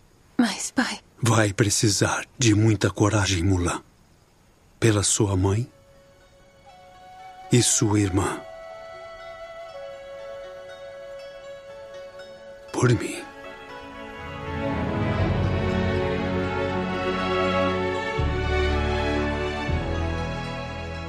E trouxe polêmica, né? Quando chegou no Disney Plus também. Abriram esse tal desse Premier Access, que era um negócio que, para você poder assistir o filme antes dele estrear no catálogo normal, você teria que pagar e pagar um valor caro. Muito caro. É tipo 30 dólares. Dá pra você pagar, sei lá, o ingresso da família toda lá nos Estados Unidos pro cinema. E esse pai ainda paga pipoca. Então, assim, peraí, né, amados? É, Tem uma coisa também no o preço do ingresso, você tá pagando pela experiência. Você quer sentar na sala, ter aquele som maravilhoso que, que pega você por todos os lados, o telão. Não é. Você não paga pra ver só o filminho, sabe? N- não é isso. Então eu achei um preço bem abusivo. E eles fizeram isso na expectativa de que, ah, provavelmente menos pessoas vão querer pagar, mas aí pelo menos a gente faz o que a gente esperava na bilheteria doméstica aqui no, com o Disney Plus, né? E isso gerou muita polêmica também nos cinemas lá fora. Eu lembro que na época viralizou até vídeo de dono de cinema, galera pisando no cartaz. Lá na França, isso. É, os franceses, né? Os reis, do, do- reis dos protestos. Mas é, foi, foi a maior sacanagem também. Porque Mulan tava que nem Mulher Maravilha. Toda semana. Era batata, gente. Uma vez por mês chegava a Disney. Mulan foi adiado para maio. Mulan foi adiado para junho. Mulan foi adiado para julho. Até que chegou o momento que, tipo assim, tiramos aqui a data. Mas acho que o que todo mundo tava esperando, que era o que eu tava esperando também, é que eles só não quisessem ficar pagando de palhaço de toda hora mudar a data. E mais pra frente falar, ó, agora sim, Mulan vai sair tal dia. Mas aí do nada eles fizeram, tipo, uma reunião com os acionistas e aí falaram, ah, Mulan vai ser pago no, no Disney Plus. E aí tem aquela treta também de que eles tiraram o acesso grátis, o teste grátis de sete dias, que a galera tava usando pra ver Hamilton e depois cancelava um pouco antes. E eles simplesmente não têm o free trial, então você tinha que pagar pelo menos a, a, a taxa mensal, que é 7 dólares, mais os 30. Então, ou seja, quase 40 dólares para você ver o filme, que é um filme que fica só lá dentro da plataforma. Você não, você só tem o filme ali, por mais que você tenha pago pelo tempo que você ficou inscrito no Disney Plus, se você cancelar a sua inscrição, tchau seu dinheiro, sabe? É um negócio que foi. A galera ficou muito revoltada e eu acho que com razão. Acho que a, a Disney. Aliás, a Disney, no geral, nessa pandemia, ela tomou muitas decisões que você não entende muito porquê, sabe? É tipo, ah, tem um, tem um cenário ruim aqui, que a, tem, tem, tem um cenário ruim que a Disney pode escolher. Aí ela vai lá e escolhe algo pior, sabe? É, não sei o que tá acontecendo. Nossa, nos parques também, porque eles estão demitindo funcionários, sabe? A rodo. E ao mesmo tempo, um mês antes de falar que tem que demitir porque não pode abrir o parque, o, o CEO tá lá é, reinsta- reinstalando o salário dele pro valor pré-pandemia. Então, assim, ah, o cara, o cara ricão pode ganhar mais dinheiro, mas o salário mínimo de 28 mil pessoas, dane-se, sabe? Eu acho que eles quiseram recuperar. é, eu acho que eles perceberam, é, antes de a gente falar do filme aqui, você acha que é interessante a gente falar sobre tudo isso que, que rolou antes? É, eles perceberam que Mulan Live Action se tornou uma bomba relógio. É assim, é, principalmente com.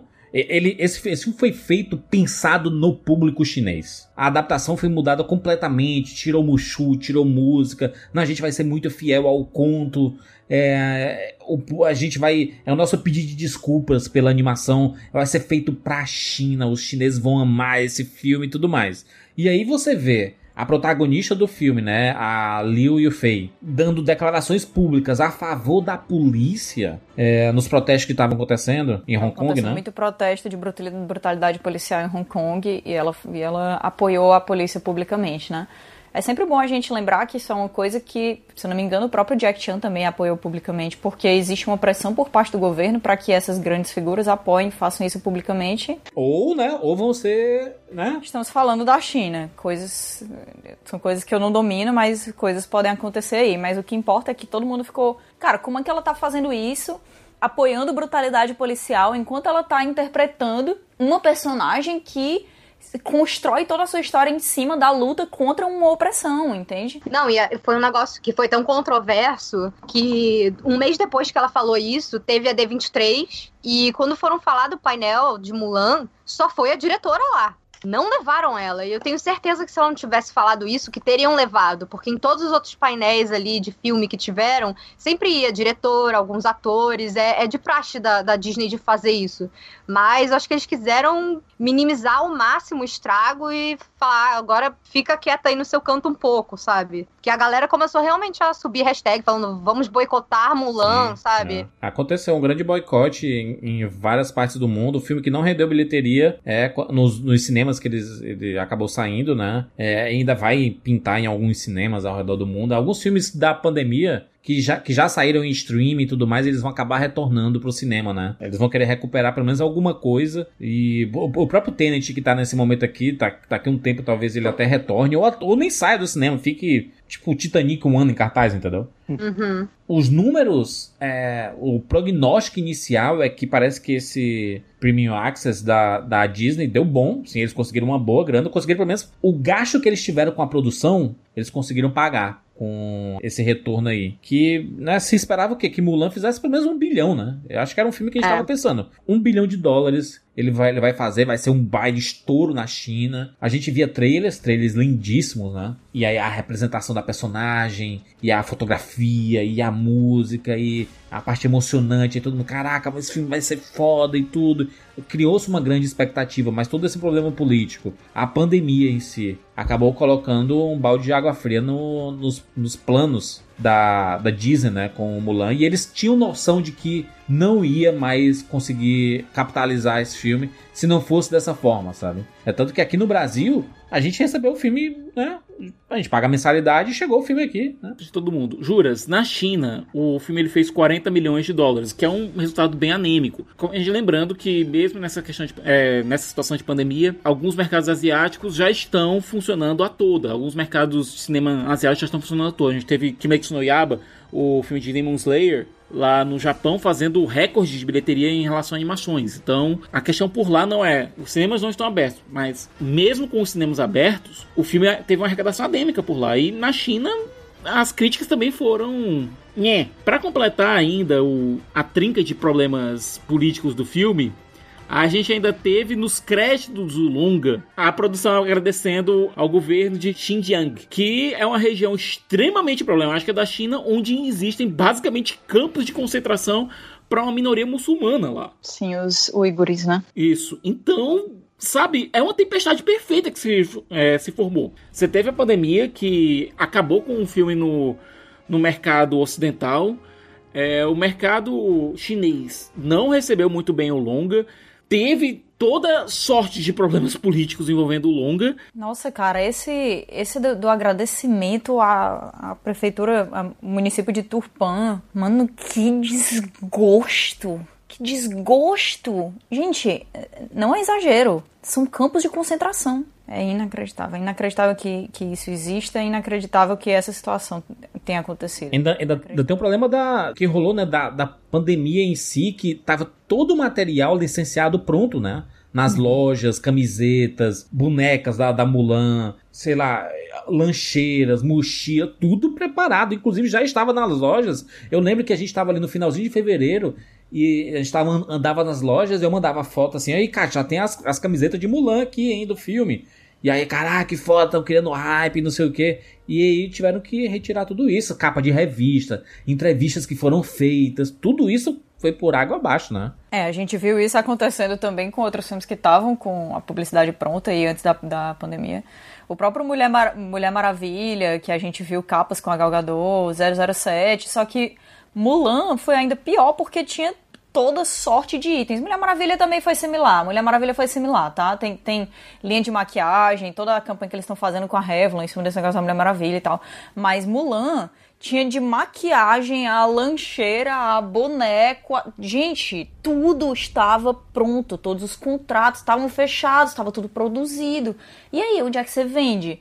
Não tem mais loja física. Ah, mas tudo bem, a gente vende online. Tudo bem, mas cadê o filme? Quem, quem que vai comprar se ninguém tá vendo o filme, né? Não tem nada para assistir aí. E aí a, a, a, gente tá vendo o retorno agora, na verdade, né? A, as lojas estão começando a colocar produtos de, de Mulan pra comprar e tudo mais, porque o filme tá disponível no, no Disney Plus, né? Acho que a grande sorte do, do Disney Plus é porque Aqui no Brasil, ele teve uma adesão muito grande, né? Uh, muita gente assinou o Disney Plus, principalmente das promoções que tá rolando aí na Globoplay e Disney Plus. Então, barateia mais o custo. O problema é que se você já tiver uma assinatura de um, aí você tem que cancelar a assinatura. E se você assinou anual, foda-se, né? Você não vai receber de volta o dinheiro. Então você tem que. É, to, é toda uma burocracia que foi criada que você não consegue migrar, né? Exatamente para ele, ele, quer, ele quer pegar o assinante novo, não quem já tá e desiste para fazer, para entrar numa promoção, sabe? A gente a, a, acontece muito isso com a gente, né? Com plano de celular, com plano de TV para assinatura. A galera, por exemplo, a Kátia vai assinar a TV para assinatura, aí ela paga 150 reais porque ela tá na puta promoção absurda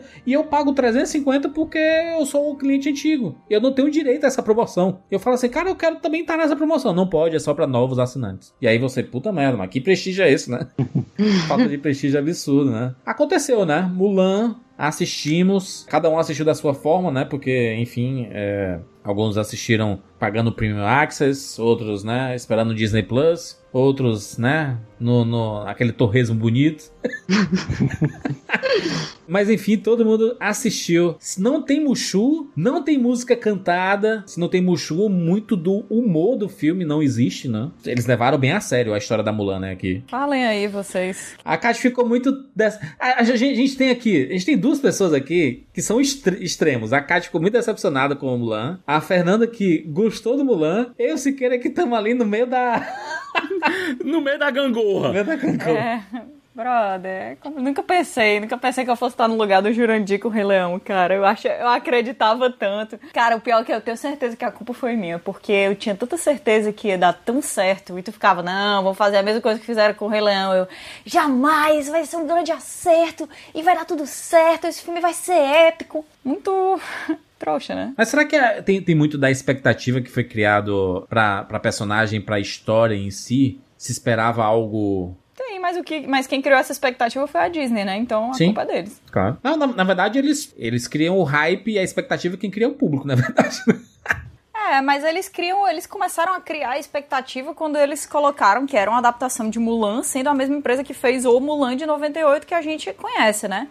Existem, obviamente, diferenças, é uma coisa que eles deixaram bem claro desde o início. Eu não tenho nada contra é, adaptações que, que mudam algumas coisas. Eu acho que o certo é só não mudar o, o o espírito da história, né? O, o, centro daquilo, daquela narrativa e o que faz dela especial. lembro das pessoas ficando transtornadas, Kat. Assim, quando começaram a sair as notícias, a Fernanda sabe bem, que a Fernanda acompanha bem, né, essas, essas produções da, da, da Inclusive, Disney. várias vezes eu acompanho pela Fernanda. Interessante porque quando foi confirmado que não ia ter música, aí as pessoas, meu Deus, como assim não vai ter música, o quê? Aí eu acho que a Nick Caro teve uma vez que ela falou assim, não, vai ter sim música. Aí, tipo assim, não, sim, vai ter música. Aí lá, escrito pequenininha, só não vai ser cantado. É, ela fala assim, vai ter música, só não desse jeito tal. A gente acha que não se encaixa. O Mushu, não, não, Mushu não vai ter e tudo, mas começa a inventar as coisas, né? De. É, foi, foi, um rage an anterior, assim, que meio que já preparou as pessoas que, cara, vocês não vão receber o que vocês estão esperando. E o que eu acho mais bizarro, assim, é que, além de toda a polêmica que tava rolando por trás, a Nick Caro, ela deu muitas bolas fora na imprensa, tipo, muitas, muitas mesmo. É, não só nessa questão das músicas, eu lembro que eu fiz um vídeo na época falando sobre, porque tinham falado que não ia ter o Mushu, o negócio do Shang também, que é um dividir em dois personagens, e esse negócio das músicas. E eu lembro que foi um negócio meio tipo, ela falou que não ia ter as músicas. Desceu, tipo, o fandom inteiro pra cima dela, falando, como assim não vai ter as músicas, sabe? Aí eu lembro que foi num espaço de uma semana. Saiu uma outra notícia dela falando, não, gente, calma, vai ter as músicas sim, mas ela não explicou como. Então a gente ficava, tipo assim, gente, a gente é palhaço pra você, porque uma hora vai ter a música, outra hora não vai ter. É, aí na D23, por exemplo, ela quis falar que, ah, não, porque a nossa versão vai ser mais emocionante, porque vai ser um épico de guerra, não vai ter música, porque. É, não vai ser um musical, porque é, estamos em guerra, sabe? Umas coisas que não tem nada a ver. Que não tem nada a ver, como a gente discutiu aqui antes. Tem o peso da guerra no desenho, óbvio que tem, sabe? É, parecia que ela tava sendo muito leiga e muito infeliz em alguns comentários. Tipo assim, não tem um assessor, não tem alguém para ajudar, porque, nossa senhora, e, e, isso também prejudicou muito com, com os fãs aqui do Ocidente, né, pelo menos. E lá na China, eu lembro que a galera ficou meio meio pistola também com algumas coisas. Quando começou a sair o trailer, falaram que ah, o lugar ali onde ela tava morando, segundo o trailer, era um negócio nada a ver, era como se quisessem, sei lá, botar o Cristo Redentor na Amazônia, sabe? Mal comparando. e que não tinha nada a ver e tal. Então, assim, no final das contas, eles queriam. Mandaram essa de que queriam agradar os chineses, desagradaram a galera do Ocidente, desagradaram os chineses, desagradaram todo mundo, basicamente, né? Ou seja, desagradou tu, desagradou tua vaca, desagra- desagradou tua família. Desonra pra tua vaca. Foi meio É. isso, assim, É. na questão de expectativa, pelo menos. O que, que aconteceu com esse filme? A Fernanda fala daqui a pouco das coisas que ela gostou e, da, né, e o, o, que é que, o que é que realmente cativou ela no filme, mas eu queria ouvir da Kat. O que foi, Kat? O que foi que mexeu contigo assim que não casou? Foi, acho que foi a mudança da, em cima da personagem em si? A decisão criativa que eles fizeram em cima da personagem? Foram tantas coisas que vai ser difícil eu falar aqui seguido, sinceramente. Pra mim, destruíram o, o centro do que era a Mulan, porque a Mulan nunca foi a escolhida. Ela nunca foi a escolhida, ela nunca teve um, um poder a mais do que as pessoas ao redor dela e é por isso que ela que ela se destacava, entende? Ela, ela sempre ela sempre teve uma coisa dentro dela que poderia estar dentro de outras pessoas que era muito aplaudida ali quando quando é porque assim, eles tentaram colocar essa vibe do Xi dentro do filme como se fosse a esperteza dela, tá? Aí colocaram, ah, quando o homem tem o Xi, todo mundo acha muito legal, quando a mulher tem o Xi, ela é um párea e tal. Só que quando você coloca ela tendo o Xi, dominando o Xi, O Xi é tipo Ki, né? O sexto sentido dos Cavaleiros do Zodíaco. Sétimo sentido, é o Cosmo. É o Cosmo. Quando você coloca isso, você separa imediatamente ela de todas as outras garotas. Ela já é especial, ela já é diferente. Eu acho que isso não é inteligente porque tira aquela, aquela questão da identificação, que é uma das coisas mais fortes do Mulan original, como eu falei pra vocês. Quando a Mulan se destaca por ela ter esse domínio sobre esse poder que vive dentro dela, eu sei que eu não sou a Mulan. Eu sei que eu, não, eu jamais serei a Mulan, por exemplo. Isso é uma coisa que eu nunca senti. Eu nunca senti em relação a essa personagem. Mesmo ela sendo de uma cultura completamente diferente da minha, de um background étnico diferente do meu, isso nunca me impediu de me identificar profundamente com ela em vários aspectos muito humanos. E agora, o que, que eu tenho? O que, que eu tenho junto com essa Mulan? Não sei, sinceramente, não sei. Fora que a gente comentou da. É é porque são muitas coisas, tá? São muitas coisas. Eu- Vai surgindo aqui no meio da discussão, mas. Vocês lembram quando a gente tava falando do filme de 98 e a gente falou daquele set piece de quando ela corta o cabelo, pega a armadura do pai dela e sai de lá e tal. Na hora que ela corta o cabelo, aquilo ali, mais do que qualquer outra coisa, é um caminho que não tem volta. Quando você corta um cabelo daquele jeito, tem toda a pressão estética, tem a- o que uma mulher deve parecer e tal. E na hora que ela corta, qual é a volta? Ela não tem como colar o cabelo de volta. Ela não tem como esperar vários anos pro cabelo crescer e ficar do mesmo tamanho de antes, entendeu? Aquilo ali é ela se comprometendo à jornada dela. Eu sempre. Ai, cara, isso vai entrar em tantas questões. Meu Deus, já tô com dor de cabeça aqui. E assim, se você fala do ponto de vista cultural, faz sentido ela não cortar o cabelo, porque na época os homens e as mulheres chinesas tinham cabelos mais ou menos do mesmo tamanho. Isso era uma coisa comum, né? Os homens tinham cabelos muito longos, eles tinham essa coisa de preservar o corpo e tal.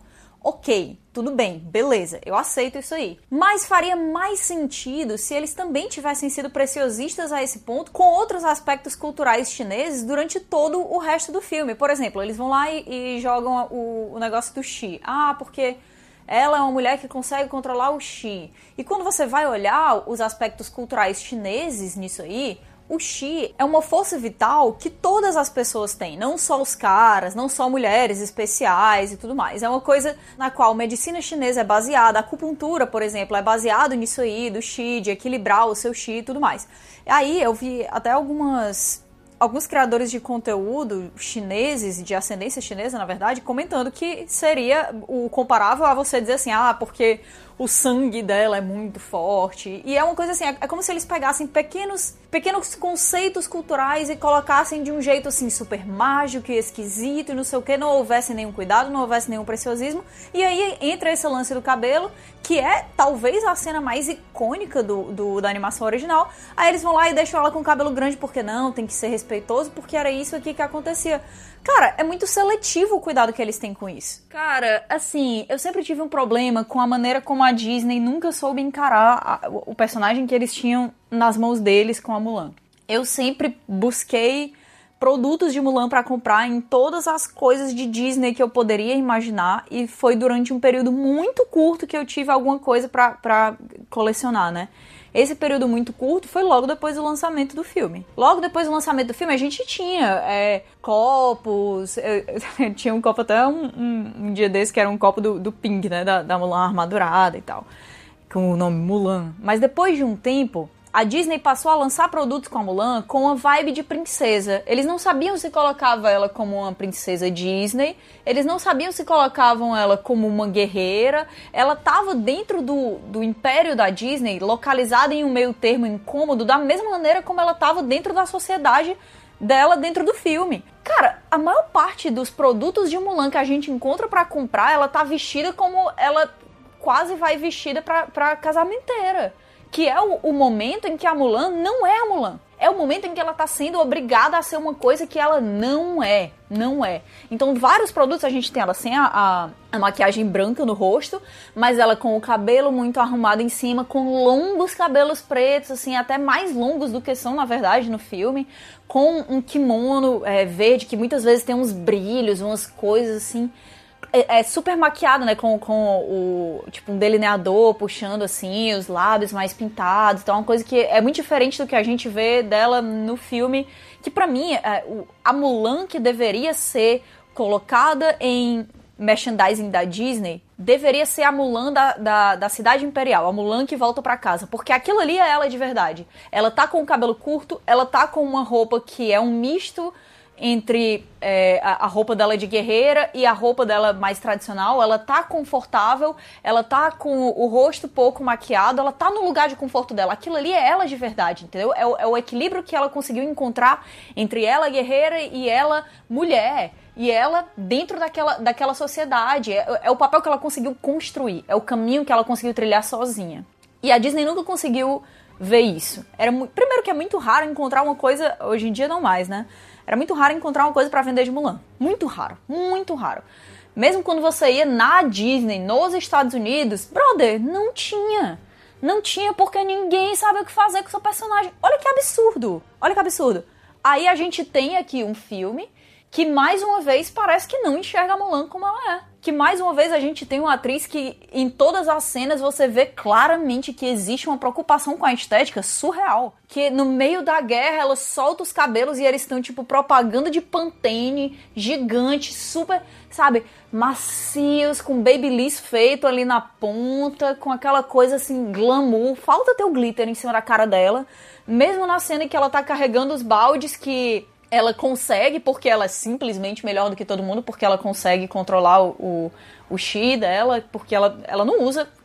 Quais são os momentos dentro desse filme aqui que não são extremamente forçados, em que a Mulan usa da inteligência, da esperteza, do pensamento tático dela para conseguir fazer as coisas melhor do que os companheiros dela? Sério, qual é? Qual é o momento? Aí ela sobe ali naquela parte com os baldes carregando e tal, consegue chegar lá em cima, chega lá em cima, Galera, compara a cena que a Mulan chega em cima daquele monte, carregando aqueles baldes. Compara aquela cena com rock. Aquela cena de rock é uma cena de esforço físico. É uma cena que você consegue ver. Esse personagem, ele chegou nos limites dele, ele superou os limites dele e isso é inspirador. Ela chega lá em cima, começa a tocar aquele instrumental que, inclusive, tá belíssimo de, de Reflection. E você fica emocionado porque ele tá lá ela tá inteiraça. Tipo assim, ai, tem um brilhinho de suor ali em cima, então é porque ela se esforçou. Tá linda, o rosto dela é perfeito. Aí eles pegam, colocam umas sujeirinhas aqui ali para parecer que ela tá assim, um pouco desmontada, mas ela tá impecável o filme inteiro. Então, essa, até até isso, até essa preocupação constante com a estética. Aí a Mulan tem que ficar linda em todas as cenas. A Liu Fei tem que estar perfeita em todas as cenas. Ela tem que parecer uma princesa em todas as cenas. O cabelo dela tem que esvoaçar porque ele não sua. Ele tá perfeito, tá tudo maravilhoso. Até isso me incomoda, entendeu?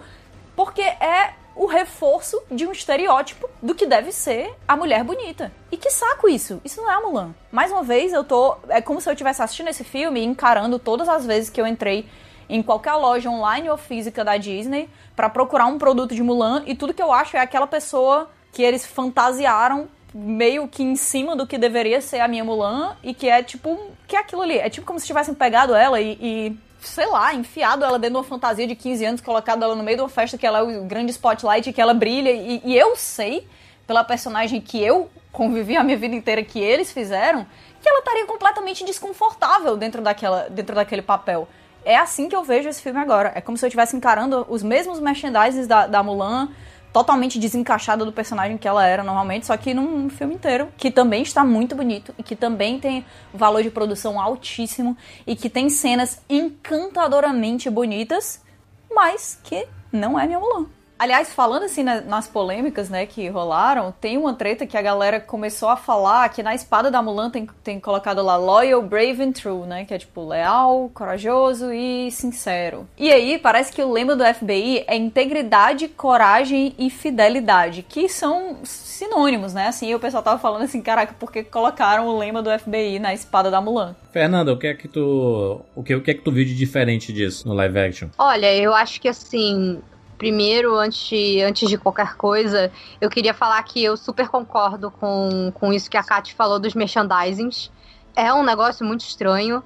Você não vê merchandisings da Mulan guerreira, você não vê representações da Mulan guerreira. A única coisa da Mulan guerreira que existe, que eu saiba, num parque da Disney, é na Disney de Xangai. Eles têm uma parada agora e ela vem vestida de, de soldado montada em cima de um carro alegórico que é como se fosse o Khan gigante, sabe? Uhum. E eu olhei aquilo e falei, gente, Mulan, finalmente, sabe? Que lá em Orlando era uma vergonha antes do filme, assim. é, ano passado eu já achei merchandising de Mulan por lá, mas não tem nada, não tinha nada. Eu queria, eu lembro que a primeira vez que eu fui adulta, com, sei lá, 2014, eu queria uma pelúcia do Mushu e não tinha. É, não Como é tem. que pode não ter um Mushu? Agora tem. No tempo que foi lançado, tinha algumas coisinhas ali, porque eles ainda não tinham, sei lá o que era, acho que eles ainda não tinham se decepcionado com o que a Mulan se tornou, sabe? Olha que, que irônico. Aí de vez em quando tinha umas coisas, sabe, do- da casa dela e tal, nos carros alegóricos, mas até a, a Mulan que você encontra na, na Disney, né, a pessoa vestida de Mulan, é bizarro. É bizarro, totalmente. Mano. É escondidinho no pavilhão da China, em Epcot, enquanto outros Uhum. personagens, outras princesas, você encontra praticamente em cada esquina, sabe? Ela, ela é uma inconveniência, né, Fernanda? É uma coisa clara isso. Pra eles, ela é uma inconveniência. A única coisa que eu consegui encontrar depois de sei lá quantos anos esperando isso foi quando saiu o amiibo da Mulan e finalmente ela tava vestida lá com o medalhão do imperador, com a espada. É, tudo bem, é a Mulan, entendeu? Mas precisou uma outra empresa. É a Nintendo que me deu aquilo ali, não foi a Disney. É meio estranho, porque quando eu era criança, merchandising, a boneca que eu tive da Mulan era uma boneca que vinha com uma roupa de treinamento, até era uma, uma roupa de uma cor que nem. Nem tinha no filme, era uma coisa meio roxa com vermelho, era bem bonitinha. E ela vinha com um aplique do cabelo. Então, o cabelo dela era Chanelzinho, assim, que nem você tava falando que queria. E aí você tinha a espada, o cabelo que você prendia, e aí você podia fazer ela cortando o cabelo, sabe? E aí eu, poxa, cheguei na maior sede lá na Disney também adulta, falando, ai, vou recomprar as coisas que eu queria, vou ver o que, que tem lá. E não tinha nem a minha pelúcia do Mushu. Então, assim, a decepção, não é mesmo, Rato? Por quê? Bote coisas de Mulan para a gente. Agora, sobre o filme, eu consigo super entender o sentimento da Kat, porque ela tem uma conexão muito diferente, muito específica com a Mulan do desenho. Pra mim, o que eu achei legal foi que esse filme ele conseguiu ser o seu próprio filme, sabe? Que ele fez uma proposta bem diferente e eu achei que sim, na medida do possível ele cumpriu. E eu fiquei, eu fiquei emocionada com algumas coisas. Aquela cena que, que a Kat estava falando de quando ela chega lá no alto depois de levar a água e começa a, tomar- a tocar Reflection, eu achei emocionante. Depois no final, porque aqui parece que eles quiseram fazer uma coisa muito mais moderninha. Eles querem discutir feminismo a maior parte do filme, e aí eles pautam toda a questão da Mulan nisso dela já ser uma guerreira que nem as princesas novas, sabe? É como se eles quisessem botá-la como uma Elsa, uma Moana, sabe? Mas no contexto do desenho de ah, a sociedade não aceita ela, então ela tem que se provar. Tanto que tem muito mais disso, assim, no, no filme. Ela não é desastrada, que nem a Mulan do desenho era muitas vezes, e que era parte da personalidade dela que eu adorava também. Que era essa coisa de você falar, poxa, é uma mulher de verdade, sabe? Ela não tá montada o tempo inteiro. E a Mulan aqui, ela tem esse controle do Chi, ela sabe que ela é uma guerreira. Ela não tá buscando o caminho dela. Ela sabe qual é o caminho dela e a tragédia para ela é que ela não pode seguir o que ela quer fazer. Ela sabe que ela tem um talento, que ela é perfeita para aquilo ali e simplesmente ninguém aceita. E eu acho que o, o mais triste para ela é que ela tinha muito carinho pelo pai, né? Se você olha no começo do filme, quando ela era menorzinha, o pai ainda meio que incentivava ela. Só que conforme ela foi crescendo, a, a própria família, não só a, a galera da vila lá, a própria família falou, cara, você tem que parar de encorajar ela, porque porque ela não vai poder seguir esse caminho, sabe? Então, quando ela vai pra guerra também, que logo antes dela ir, ela conversa com o pai dela antes dela resolver ir, e ela fala: se eu fosse seu filho, você não precisaria passar por isso. E eu achei que no live action eles botaram muito é, foco nessa coisa de que ele ia morrer. Eu senti, eu senti uma, uma coisa dela com o pai no início que foi estabelecida de um jeito que eu achei que me emocionou. Porque, por exemplo, quando ela vai na casamenteira, a mãe e a irmã vão com ela. Tem coisas que eu achei muito legais outras qualidades nessa, nessa Mulan nova que eu vi. Uma delas foi quando ela resolveu se queimar com a casamenteira para proteger a irmã dela, sabe? Porque a irmã dela, a gente tinha visto no início do filme que ela era. Ela tinha muito medo de aranha e desce uma aranha enorme ali na frente dela. Ela é a próxima a ter que ir na casamenteira, ela quer casar, ela quer as coisas dela, e a Mulan resolve que então ela vai peitar ali, vai botar a chaleira em cima da aranha para proteger a irmã dela, sabe? E tipo, ah, ok, se, se der ruim, pelo menos que dê ruim para mim, que já não queria isso mesmo, sabe? Mas pelo menos a minha irmã fica protegida. E é uma coisa que eu me identifiquei, porque eu sou uma irmã mais velha e a minha irmã é tudo para mim, sabe? E a gente tem uma diferença de idade parecida, assim, da, da Mulan com a irmã dela no filme. Então eu fiquei assim, cara, isso é muito uma coisa que eu faria. Então eu, eu consegui admirar ela por outras coisas. Eu gostei que eles ao contrário do que a gente vinha vendo na, nos outros live actions, tipo, ah, no Aladdin, que a Jasmine quer ser sultana, no, na Bela Fera, que a Bela é uma inventora, que ela inventa uma máquina de lavar, que ela fala pra Madame Garderobe que ela não quer ser uma princesa, sabe? Coisas que nem faziam sentido ali e que nem eram desenvolvidas, eram só frases prontas mesmo que a Disney acostumou a usar em todos os filmes novos dela para fingir um progressismo. Então, por mais que, ah, ok, eles ficaram meio que num beabá de feminismo aqui, porque a Disney, eles não vão entrar em discussões mega aprofundadas, é, ainda é um filme focado na família, mas eu acho que aqui, pelo menos, eles tentaram desenvolver um pouco o que eles estavam propondo, sabe? Eu sinto que eles estão pegando com a cabeça do que eles fazem com as personagens animadas de hoje em dia, o que meio que virou o grande o, o grande motivo para você admirar as princesas modernas, né? Que é aquela coisa de ah, é uma pessoa que é decidida, que ela não tem ali o espaço que ela queria e que ela tem que lutar pelo que ela quer, que nem a Moana quando ela resolve que ela quer ser viajante, mas a, a porque os ancestrais dela eram viajantes, ela descobre isso, ela nem sabia, ou então a Elsa que só queria ser quem ela é, pertencer, ter uma liberdade, sabe?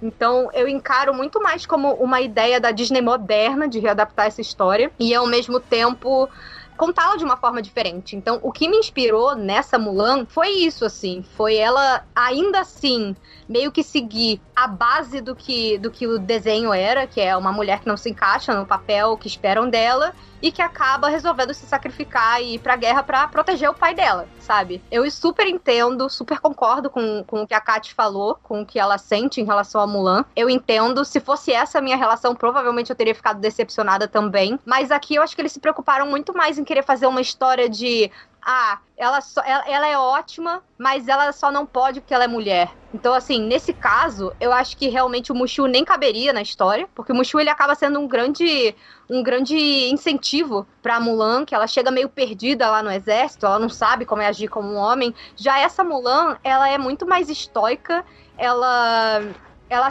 sabe, ela, de uma certa forma, ela não tá numa zona de conforto, mas ela tá, sabe? Porque ela sabe lutar. Então, quanto a isso, ela não tem esse problema, mas é mais uma questão de que não podem descobrir ela da mesma forma.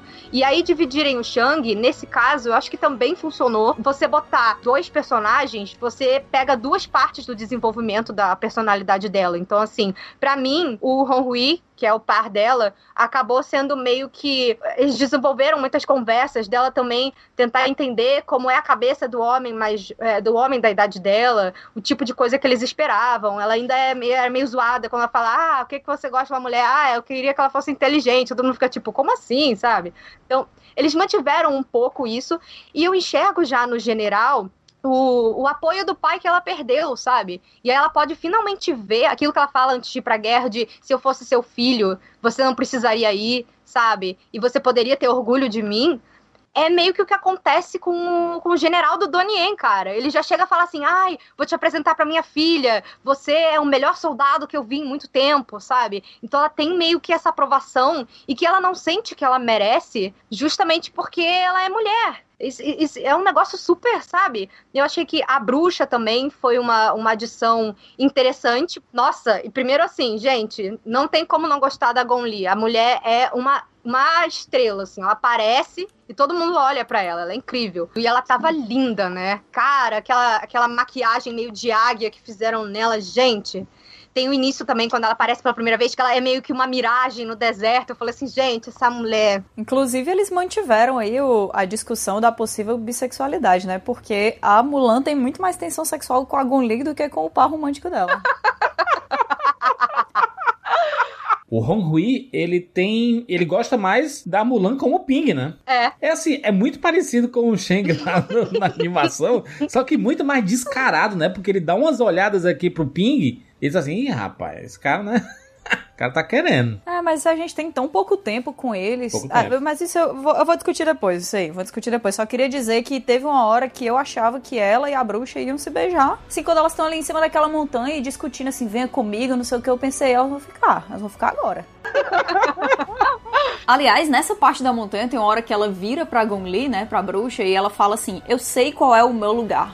Meu lugar é proteger o imperador e tal, e servir o meu país. Nessa hora que ela fala assim, eu sei qual é o meu lugar, é tipo, eu aceito o que é colocado socialmente sobre mim. Eu aceito que esse é o meu local, que eu não devo tentar mudar isso aqui, que eu não devo transformar. E eu acho que isso é uma coisa tão, tão diferente da Mulan. Aí chega uma perto da outra, É aqueles porque a bruxa olhares. meio que se identifica, né? Porque ela, a- ela percebe que a Mulan tá conseguindo algo que ela não conseguiu, né? Que é a admiração por ser mulher. Ah, mas juras, a atenção tá lá. Tá, tá. Tá. Eu tenho certeza que, que várias pessoas assistiram. Nossa, assistiram o filme e correram pro Wattpad, assim, porque. é agora que eu vou escrever essa fanfic. Ok, agora eu tô curiosa, depois eu vou procurar se tem fanfic mesmo. Mas essa questão de botarem a bruxa, eu acho que foi legal, porque, primeiro, o Shan Yu realmente é um personagem que ele era mega genérico. A gente, conversando sobre a animação, a gente chegou a essa conclusão, né? Que o grande, o grande vilão do filme, na verdade, era a sociedade que não aceitava a Mulan como ela era. Aqui é o Borican mesmo, né? O Bo- Borican ele é vilão mesmo da parada, né? Ele é um vilão que ele acaba se impondo mais, né? Inclusive, a própria relação dele com a personagem da Gon Li é interessante, porque ele é extremamente misógino com ela e Sim. Ela é muito mais forte que ele, sabe? E ela fica ali, quieta, aceitando, porque ela sabe que depois vai chegar uma hora que ela vai poder virar a mesa. Então ela meio que tá usando ele ali e ela ouve muita coisa que ela também não queria, sabe? Tem uma hora que ela quase perde o controle lá, que ela põe a mão no cangote dele e fala: Olha só, amigo, eu podia te matar aqui agora, sabe? O que eu gostei na- nessa personagem, eu até queria ver mais dela, mas eu entendo que não tinha tempo ali no filme. Ela acaba sendo meio que um artifício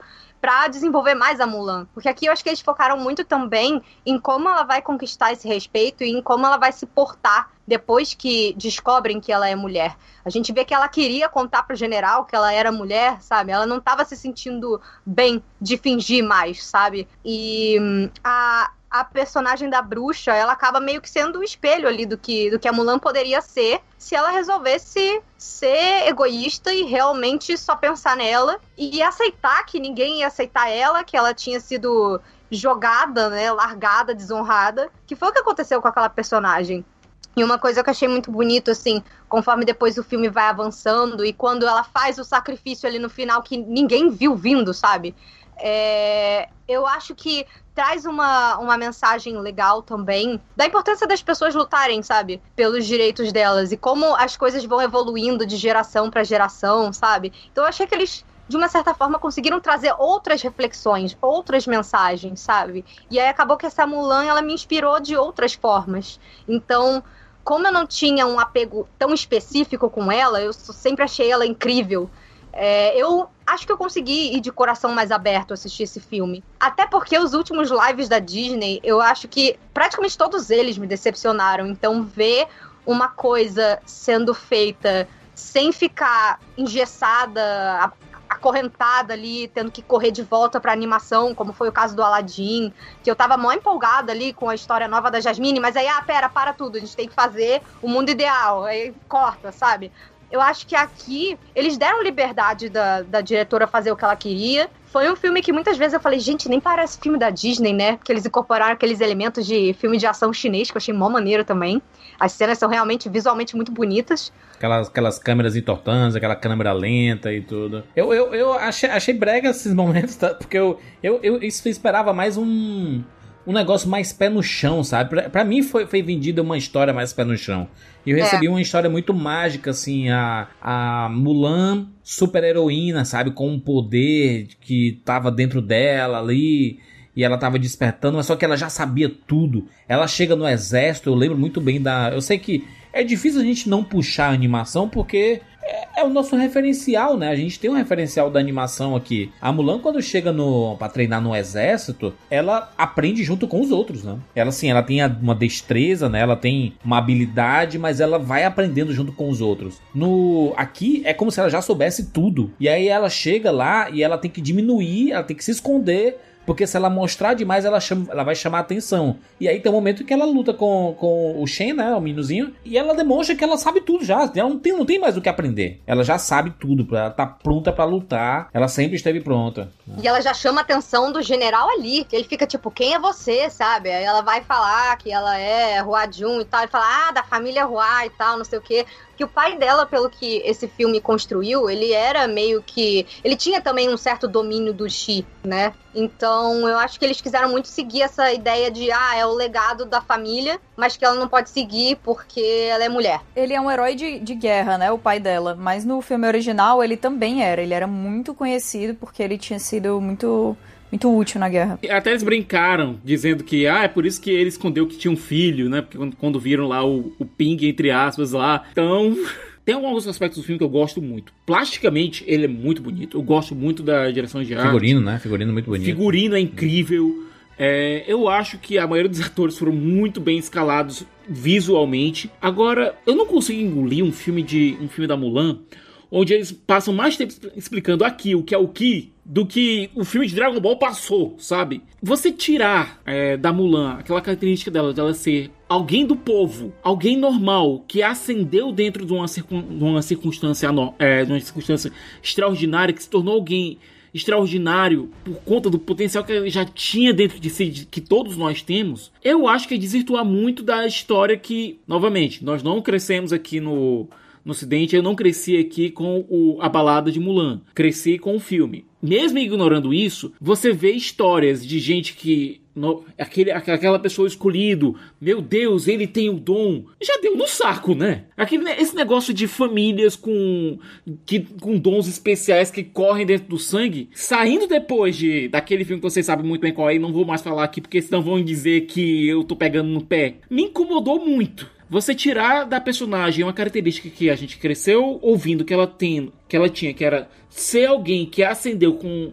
com as forças que foram dadas para ela, que as, são as mesmas que todos nós temos, temos. Eu concordo com a Kat. Eu, eu vejo muito bem o que a Kat disse. Ela diz que não consegue mais se identificar com essa personagem porque foi dado para ela uma questão de escolhida. Não é que é, é complicado. É uma situação difícil. E olha, quando escalaram pro elenco gente como Donnie Yen, a Gong Li, Jet Li, o, até mesmo o, o Jason Scott Lee, que é um cara que eu cresci tendo a figura do, do dragão, a história de Bruce Lee que ele viveu, pensei que iam dar papéis um pouco mais suculentos para esses atores. É, o Donnie Yen tem poucas cenas que ele pode fazer alguma coisa além de ser o general durão. É, o Jet Li, o imperador dele é pouquíssimo acionado. E a Gong Li, honestamente, tem o melhor papel do filme. Tem o papel mais interessante do filme justamente por conta da dualidade que ela tem com o Borican. Ela é bem melhor, na minha cabeça ela foi melhor desenvolvida como personagem, a gente entende muito mais do que ela do que ela é feita, o que ela sentiu ao longo da vida e o que ela procura para ela mesma e, e as,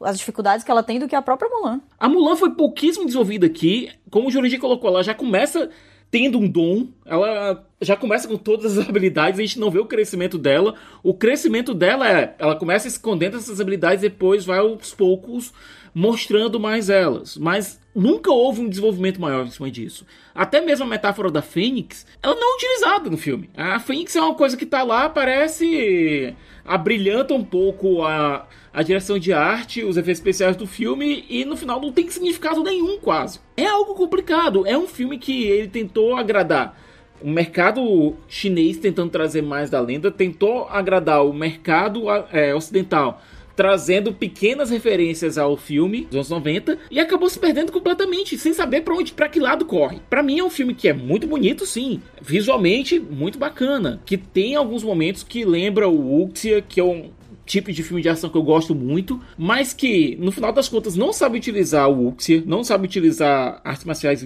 de maneira muito efetiva. Ele não consegue contar a história da Mulan, porque acaba deixando a história dela em segundo plano e que não sabe para que lado correr. Ele não sabe qual é, tentando agradar dois mercados, ele acaba agradando ninguém. É o mal daquele filme do personagem que é muito poderoso já desde o começo, né? É, é muito difícil fazer filme sobre isso. É, eu tava até conversando outro dia com a Kat sobre a Capitã Marvel, né? É muito difícil pra Marvel fazer um filme da Capitã Marvel, cara. Porque ela é muito poderosa. Eu acho que foi a, a dificuldade que, por exemplo, trazendo aqui o nome, né? Zack Snyder teve com uh, o Superman. Como é que você vai criar adversários pro Superman que não seja ali pela inteligência do Lex Luthor? Tem que ser alguém com poder semelhante, por isso que ele enfrenta o Zod logo no começo, né? No, no primeiro filme. É muito difícil fazer. O recurso de quadrinho, o que é que normalmente faz? Quando é uma saga, vai ter um enfrentamento e tudo mais, eles tiram esses personagens poderosos. Então o Thor, ele vai para algum lugar, ah, o Hulk vai para outro, a Capitã Marvel não tá, porque ela tá fazendo outras coisas. E aí dá pra galera se enfrentar lá de boas. Porque se tiver eles, desbalanceia. Mas dá para focar em outras coisas, Juras. Dá para você focar em outras dificuldades, entendeu? Uma pessoa que é brilhante no trabalho dela pode ter uma vida pessoal difícil. Uma pessoa que é brilhante na vida pessoal dela pode ter muita dificuldade intelectual. Tipo, você precisa conseguir desenvolver a, a personalidade da pessoa e dar tempo de tela para que isso cause uma identificação no público. Eu acho que eles falharam nisso é, em Capitã Marvel, colocando pequenos flashbacks aqui e ali pra gente ter uma noção muito por cima de quem ela é, mas dando pouco tempo pra gente entender a Carol pela Carol e tentando também compensar isso com frases de efeito e tudo mais, mas acho que isso foi muito pior em Mulan. Na minha cabeça, assim, como público e como fã de ambas as personagens, para mim isso foi bem pior em Mulan. É porque é difícil a gente ver personagem que não tem crescimento, né? Pra mim, a Mulan, ela meio que tá igual o do começo do filme. Ela acaba o filme do mesmo jeito. Tipo, ela, ela passa pela jornada, mas não muda o. É, é, não, parece que ela não tem um crescimento. Diferente da animação, que a gente vê que é, é a menina com muitas ambições, ela aprende muito na guerra, ela faz suas amizades e ela volta para casa transformada, sabe? Ela é uma outra pessoa. E muito mais confiante, né? é só pe pegar as músicas do começo e, com, e como ela chega no final, né? E diferente daqui, que ela meio que já sabe de tudo, ela já é especialista em tudo, ela já é, é né? Já chegou lá treinada porque ela tem o dom, ela tem ela é poderosa, e aí ela luta e ela vence e ela volta e a impressão que ela tá a mesma coisa no começo do filme ali. Eu não sei, eu não, não, não vi tanta mudança assim, sabe? E eu, eu no entendo. que, que ela foi transformada pelos amigos dela? No que que, o que é que essas pessoas que ela conheceu e com as quais ela teve tão pouco tempo de tela, porque eu não sei vocês, mas todas as vezes que ela aparecia interagindo com, com essa galera, eu ficava, oh, tá massa, tá massa, continua, tá ótimo. Eles são engraçados, eles conseguem interagir bem, mas a gente tem o que? Talvez cinco minutos ao todo deles interagindo, conversando. É, é, o, o que foi que a presença deles do lado da Mulan mudou completamente nela, como acontece no filme, porque no, no, na animação acontece isso, né? Ela é mudada por aquilo, ela aprende muitas. E, e a questão não é. Porque assim, a questão não é que ela já tenha chegado boa em luta no, no exército, porque até na balada da, da Rua Mulan, isso é uma coisa que acontece. Ela já chega como uma, uma, ótima guerreira, ela é treinada em arco, ela é treinada em espada, né? Acho que ela é treinada em espada também, tô confundindo agora porque tem várias iterações, né? Mas ela já chega lá boa, ela já chega lá capaz. Mas ainda assim, existe um desenvolvimento de personagem que pode ser feito em cima disso. Só que não é feito. Você pode mostrar, né? Você pode mostrar. Eu sei que em alguns momentos, no começo do filme, mostra, né? Ela com a espada e fazendo os movimentos. Aí, pô, essa menina tem, já tem habilidade, né? Com a parada. Mas quando ela chega no exército, ela é tipo Neo do Matrix no último nível, entendeu? Ela já tá com o life cheio. com o level no máximo 99. Eu, eu achei meio, meio exagerado assim.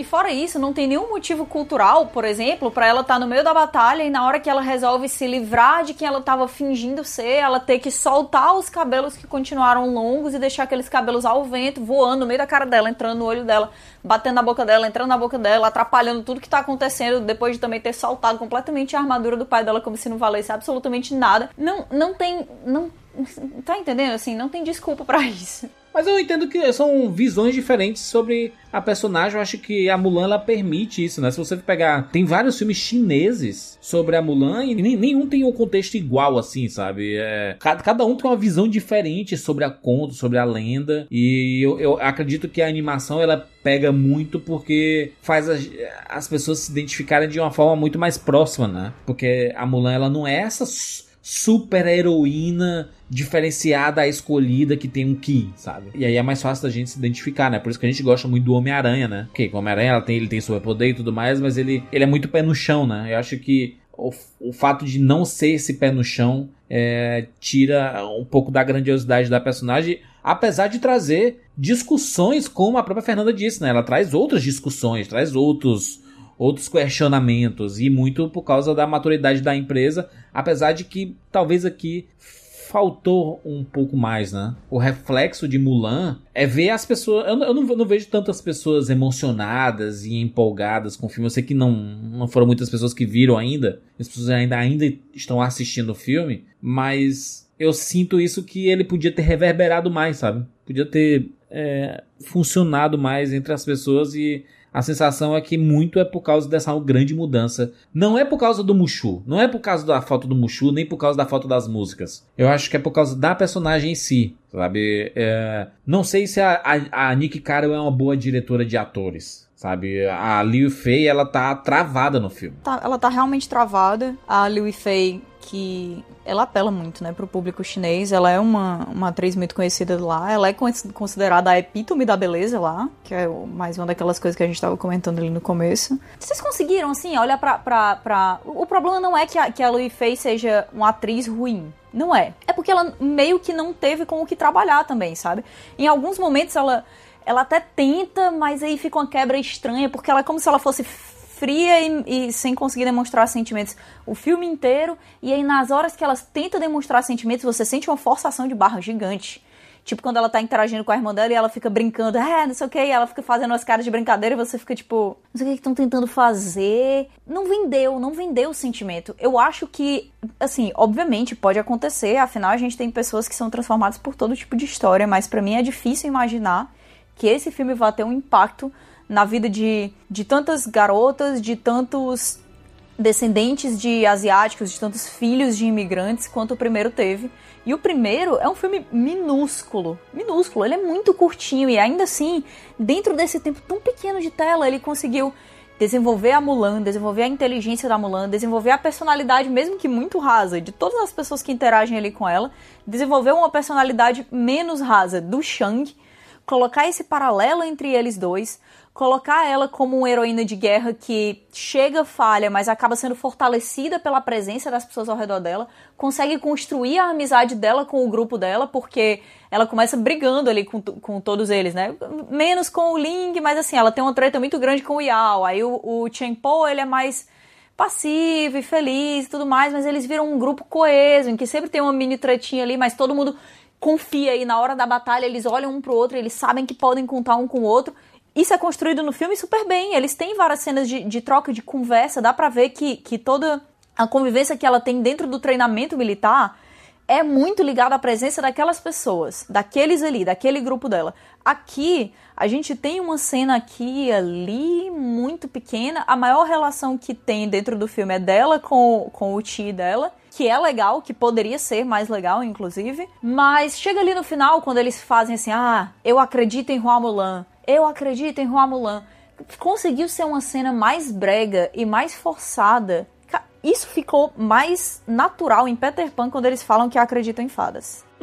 E Kat, tem uma coisa que tu falou que é justamente o fato de que, olha, se você tá tentando fazer uma história com com uma personagem que está interagindo com um batalhão de guerra, pega, por exemplo, o Resgate Soldado Ryan. Você se importa com a camaradagem entre todo mundo ali. Você, por conta da camaradagem de todo mundo ali, você se importa com o destino de cada um daqueles personagens. Aqui, meu Deus, se não fosse a referência de um dos personagens chamado Grilli, Grilo, eu não lembraria o nome de ninguém naquele batalhão. Você faz aquela batalha no final para que ela consiga chegar no Imperador, eu não consegui me importar com o destino do pessoal ali. Então, se você não se importa com o destino dos personagens, por que você está se importando com o filme? Eu acho que o problema realmente aqui foi você teve um roteiro feito a quatro mãos que, obviamente, foi passado por. Muito trabalhado por um comitê. Você viu ali que tinha gente.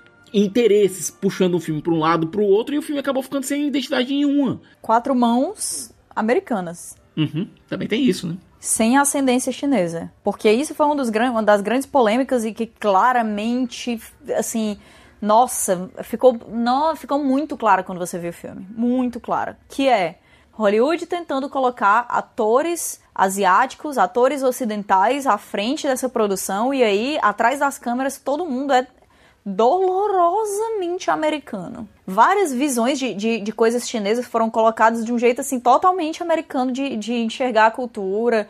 São vários estereótipos, várias coisas. Quando a gente lê o, algumas críticas das pessoas da, da, da, China depois que assistiram o filme, realmente fica até cômico o, o quão literal eles tentam deixar tudo, né? Essa coisa da balada da Rua Mulan, que tem dizendo que quando um, um coelho, um, dois coelhos, um macho e uma fêmea estão correndo lado a lado, é impossível saber qual deles é a fêmea e qual deles é o macho. Isso é, é, é o cerne da história, né? E aí eles colocam literalmente a Mulan vendo um coelho macho, um coelho fêmea. Ah, é porque eu não consegui ver ali qual era o macho e a fêmea. Aí todo mundo ficou tipo...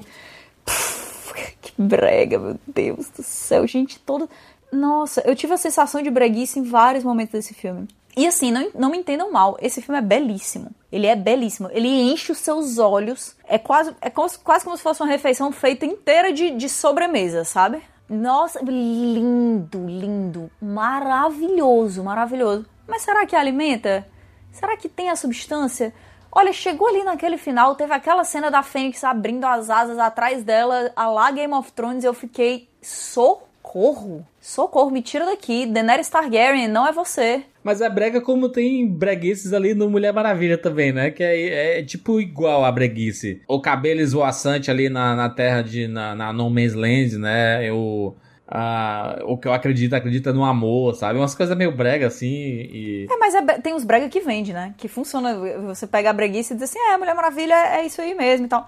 Gente, as cenas da Fênix, quantas vezes essa Fênix apareceu Ó, a primeira vez que ela apareceu, eu fiquei assim, né, tudo bem, legal. Parece o, o primeiro episódio, o final do primeiro episódio de Pokémon, é. quando é. né, ele vê o Rorô ali passando. Isso. É. Tudo bem, show, tá massa.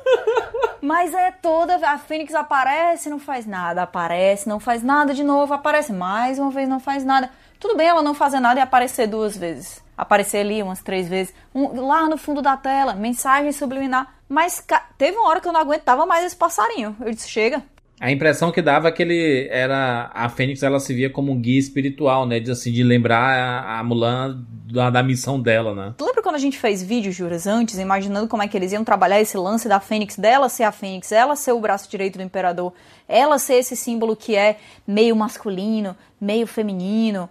É, cadê? Até a irmã dela, que eu achei legal isso que a Fernanda falou, porque realmente é, dá para imaginar que elas poderiam ter uma relação bacana e tal. Qual foi o desenvolvimento da irmã da Mulan? O que, que a gente sabe sobre ela, a não ser que ela quer casar? Qual, qual. Gente, assim, é muito. É muito. Eu não, eu não me incomodo com mudança, desde que as mudanças sirvam a narrativa. Eu não acho que as mudanças serviram a narrativa. Eu acho que, que a personagem da Gong Li realmente foi, foi bem legal. Foi bem legal. Ela foi um dos pontos fortes do filme para mim. Em alguns aspectos, as pessoas dizem assim: ah, mas porque ela é tão poderosa e ela fica servindo aquele idiota. Ah, mas eu não gostei porque eu não comprei que ela fa... ela tem tanto poder porque ela não domina os outros. Cara, o que ela procura é aceitação. O que ela procura é pertencer. E eu acho que isso foi bem colocado. Eu acho que ela foi muito mais bem colocada do que a própria Mulan. Foi muito mais bem trabalhada do que a própria Mulan. Meu problema não é nem esse, entendeu? Mas é porque assim. E eu tô falando como ocidental, né? Porque a gente enfim, somos, somos aqui um, um, um, time, como eu já falei várias vezes, que não tem descendência asiática. Mas imagina o que é, cara, para um chinês você chegar lá e assistir o filme e o Jet Li tá dublado. Entendo. Vamos aqui pras notas, rapidamente. E é saiu de menos, né? Mas tudo bem. Pode- poderia passar três horas falando mal desse filme. Notas de 0 a 10 para Mulan. E aí pode dar nota pra animação e pro, pro live action também, tá? Começando aqui por mim. A animação, eu fui um fantardio dela, assim, não assisti na época em que ele saiu. Aliás, a maioria dos filmes pós-Rei Leão eu vim assistir muito depois do que eles foram lançados. Diria alguns 5, 6 anos depois. E, tipo, o Rei Leão es- esgotou todas as minhas energias sobre Disney. Eu dediquei todas as minhas energias ali pro, pro, pro Rei Leão e acabei mais jogando os videogames, tipo quando saiu o videogame do Hércules e tudo, eu acabei é, jogando mais do que assistindo e um pouquinho depois eu assisti to- todas as animações. Então eu fui um, um- eu fui um fã tardio de, de Mulan, mas cara, é uma história muito bonita, tem uma mensagem muito forte ali e é muito fácil de você se identificar, de você se posicionar ali quando você não, não se sente fazendo parte. Um filme bem poderoso, inclusive hoje. Um filme que você assiste hoje e você consegue se reconhecer bastante. Então é um filme nota 10 de 10 com certeza absoluta. É um dos maiores clássicos da Disney. Reforço aqui o que a Kat falou. Acho que ele é pouco valorizado em termos de merchandise, licenciamento e tudo mais.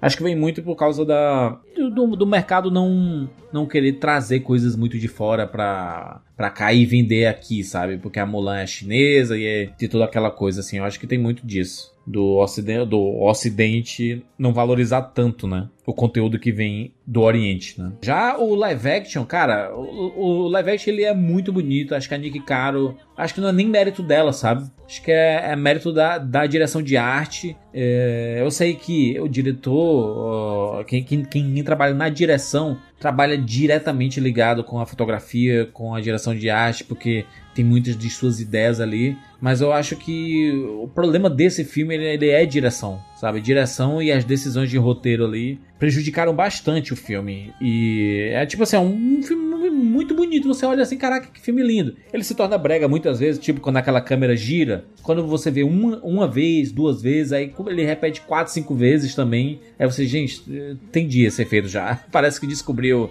Sabe quando você descobre o efeito no Stories e você faz 50 stories seguidos com, me, com o mesmo é, efeito? Porque você gostou demais? É, é mais ou menos isso. A linguinha do cachorro, né? É. Do, do Snapchat. Exatamente.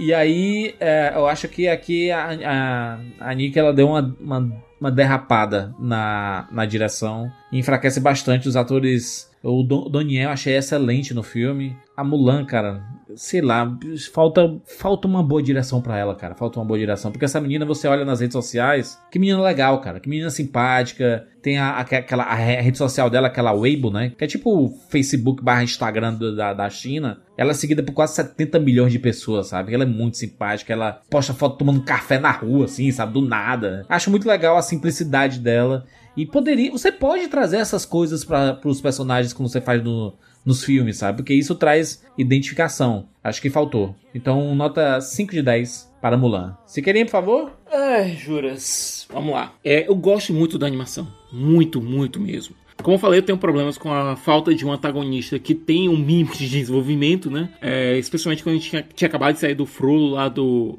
Corcunda de Notre Dame, mas nossa, o desenvolvimento da Mulan é perfeito. O Mushu, ele funciona muito bem como um alívio cômico, por mais que ele funcione mais para atrapalhar do que para ajudar a pobre da Mulan. Eu gosto muito do design do filme. É, até mesmo tenho problemas hoje. Hoje eu tenho problemas com a cena da montanha caindo por conta do CG que é muito dissoante, mas na época me impressionou muito. Me impressionou muito ver aquela cena tão gigantesca em escopo sendo mostrada em animação, sabe? Mas quando eu chego para o filme de 2020, o que eu vejo é são personagens sem muito sem muito apelo, que eu vejo é muita beleza plástica, plasticamente o filme é muito bonito, é, a direção de arte é magnífica, é, mas com exceção da Gong Li, eu não consegui ver nenhum ator tendo material com que trabalhar. Cenas que tentam emular filmes de artes marciais wuxia que não funcionam muito bem, é, atores que eu gosto muito, um elenco que eu gosto muito sendo desperdiçado. Pra ser muito sincero, uma das poucas, um dos poucos momentos que realmente me emocionou foi quando apareceu a Min Na Wen. De resto, foi um filme muito bonito, mas muito, muito vazio, menos vazio que o Rei Leão, com certeza. Mas ainda assim, muito vazio. A nota que eu dou é um 4,5. Tudo bem. É, Fernanda, por favor, considerações aí e notas. A animação, pra mim, é um 10 de 10. Não só porque é uma das animações que, que mais me marcou quando era criança, que realmente me inspirou e que tem uma história muito boa, personagens bem desenvolvidos. A gente já falou sobre tudo isso aqui no, ao longo do programa, mas é, é um filme que é tão especial para mim que conforme a gente ia conversando sobre ele, as cenas vinham vividamente na minha cabeça, sabe? São filmes que você. É, é, um filme que você se diverte lembrando das piadas, lembrando de certas cenas. Então, assim, é o coração do que a Disney é, era ótima em fazer, né, nos anos 90. Esses desenhos que são super inspiradores, de personagens que buscam seu lugar no mundo e a forma como eles fizeram a história da Mulan, para mim, pelo menos, na época, e até hoje em dia, ele é um filme que não perdeu o charme, é um filme que continua me fazendo pensar, continua me fazendo sentir. Então, para mim, assim, ele é um 10 de 10 fácil também. E sobre o live action, eu realmente gostei do filme, eu aceitei a, a nova proposta que ele teve. Eu não me incomodei com muitas das coisas que vocês comentaram aqui no, nessa parte final. Eu realmente achei que a história conseguiu pelo menos passar uma. Escolheu um tema e ficou nele. E eu não sei se é porque eu já tô com a barra de expectativas muito baixa com esses live actions da Disney.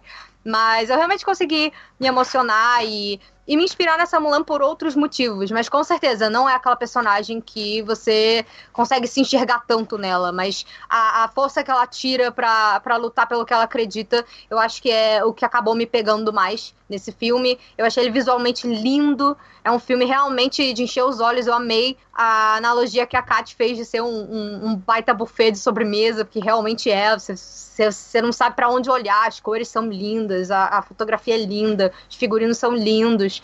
Eu gosto das cenas de, de ação também. Eu entendo. eu entendo o ponto de vocês de, de achar que ficou um pouco exagerado. Mas como é uma coisa que eu, pelo menos, não tô acostumada a ver, especialmente em coisas da Disney, eu achei que pelo menos eles saíram da zona de conforto, sabe? Nesse live action. Eles tentaram fazer uma história diferente. É, algumas coisas realmente não deram certo. Outras coisas, para mim, pelo menos, funcionaram bem. Então eu acho que ele é um filme bom, na minha opinião. Pelo menos quando a gente considera os live actions da Disney, ele conseguiu me trazer emoções que eu sentia com a Mulan quando eu era criança de uma outra forma por outros motivos aqui. Então, para mim, ele é um live action legal. Eu gostei bastante dele. E para mim ele é um 7 de 10. Excelente, Kat. Eu me decepcionei profundamente com esse filme. Fico triste toda vez que eu penso nele. ah, rindo de desespero. é muito, é muito difícil para mim imaginar que a, que a nova mensagem de Mulan que vai chegar para toda uma nova geração é que você pode sim ter uma chance, é que você pode sim ter um espaço que não foi trilhado ainda, é que você pode sim fazer o inacreditável, que você pode sim mudar a opinião das grandes pessoas, contanto que você seja a escolhida entre as mulheres e completamente especial e diferente de todas as outras é triste. Para mim é deprimente imaginar que é isso que vai sair daí. Eu, eu acho que a Disney sim saiu da zona de conforto. Eu aplaudo porque eles saíram da zona de conforto, mas eles saíram da zona de conforto com muita má vontade. Não colocaram pessoas que entendem da mensagem que eles diziam que queriam passar por trás das câmeras. A gente teve um roteiro que tenta agradar o, o mercado asiático, o mercado chinês, fingindo que entende ele, e que tem tenta agradar o mercado americano colocando esse filme que tecnicamente deveria ter sido feito aí pro mercado chinês todo em inglês e com uma não agradou ninguém. Não agradou ninguém. Esqueceram a animação original, mas também forçaram os aspectos da, da balada da Mulan. Até para quem gosta da balada da Mulan. Tem várias outras adaptações já dessa balada em vários filmes chineses que são muito melhores do que esse. Inclusive vários filmes bem mais antigos que, por sinal, tinham músicas em guerra, mas tudo bem, né? Cada um com, com as suas partes. Eu não ficaria chateado de tirarem o Mushu, de tirarem até as músicas, não ficaria, contanto que a, a mensagem não se perdesse, mas eu fico pensando assim. É, as cenas que. As cenas que, que marcaram o, a animação original para mim é, que obviamente eu nem vou ficar falando muito da animação original, porque para mim ela é um 10, ela não poderia não ser um 10. Ela, é, é, assim, existem defeitos dentro dela, mas eu acho que ela é um grande milagre dado o tempo que ela tinha para ser trabalhado e a, a, o destaque que, que foi colocado lá em cima, né? Porque Mulan, ele te, foi essa grande produção, essa grande coisa, mas, é, assim, a gente não pode esperar o nível de capricho, de atenção e de aposta que eles fizeram em Frozen, por exemplo, recentemente. Eles estudavam ali por cima as coisas, mas não existia essa imersão cultural, como a, como a Fernanda disse. Então, entendo, ainda assim eu dou, eu dou 10 para para animação original, não poderia dar outra nota falando do ponto de vista pessoal. Mas assim, quando a gente pensa na cena dela cortando o cabelo, pegando a armadura do pai dela e saindo de casa, que é essa cena do estou deixando tudo para trás para lutar pelo que eu acredito, porque eu já, eu já não tenho espaço aqui dentro, já não vou conseguir o que esperam de mim, eu vou pelo menos salvar o meu pai e honrar a minha família, morrendo pelo meu povo, morrendo pelo meu país e indo para a guerra. Aqui essa cena foi completamente cortada, a gente tem ela eh, tomando a decisão e aí saindo, a gente já vê ela correndo no cavalo. Não existe centro emocional nenhum nessa cena. Não Gente, não ficou emocionante. É a cena que que todo mundo pensa em Mulan, pensa nela cortando o cabelo. Não teve, tá? Próxima cena, o Make a Man Out of You, do né, o Homem Ser dentro do exército. Não teve é, música, que é uma coisa que eu acho que, mesmo que eles não quisessem colocar música no filme inteiro, deveriam ter colocado aqui. Deveriam ter colocado aqui porque cabia, porque dentro. Eu tô. Cara, a minha mãe mora ali do lado do, do B23, que tem um, um, uns cadetes sendo treinados lá. Eu nem sei como que fala a galera que é treinado no exército normalmente. Tem uns soldados lá sendo treinados, tá? Todo dia que eu andava lá por perto, estavam eles correndo um atrás do outro e cantando. Se, não é possível que isso não caiba num filme sobre guerra dentro de um campo de treinamento. Não é possível, tá? Claramente cabia. Eles vão, colocam tambores no meio da batalha e não tem coragem de colocar uma música no campo de treinamento. Fora que não tem processo de transformação dentro dessa música, que era uma das coisas mais legais dentro do, do da animação. A cena da montanha em que ela usa a esperteza dela e consegue destruir o, o exército inimigo. Aqui eles conseguiram fazer do exército inimigo um monte de jumento batizado que ataca eles mesmos, porque eles viram com uma catapulta e atacam a própria montanha e se enterram em neve. O que é isso? Sério, o que é isso? Precisa o seu inimigo ser burro para você ganhar uma guerra na inteligência? Não, não, não deveria precisar, né? É, a cena que ela sobe no mastro usando a inteligência não teve, também não tivemos nenhuma demonstração dela de, de esperteza tática nesse nível aqui. A cena com o leque dela desarmando o inimigo no final e usando essa, esse símbolo feminino para conseguir é, mostrar para ele que ela ganha dele no próprio jogo. Não teve também. Triste. Tô triste. Eu gosto de Airful. Eu gosto de épicos chineses. Ainda assim, eu acho que os efeitos aqui, eles não, não são tão modernos quanto várias coisas que estão saindo na China até no, no, em anos recentes passados. Acho que ficou um.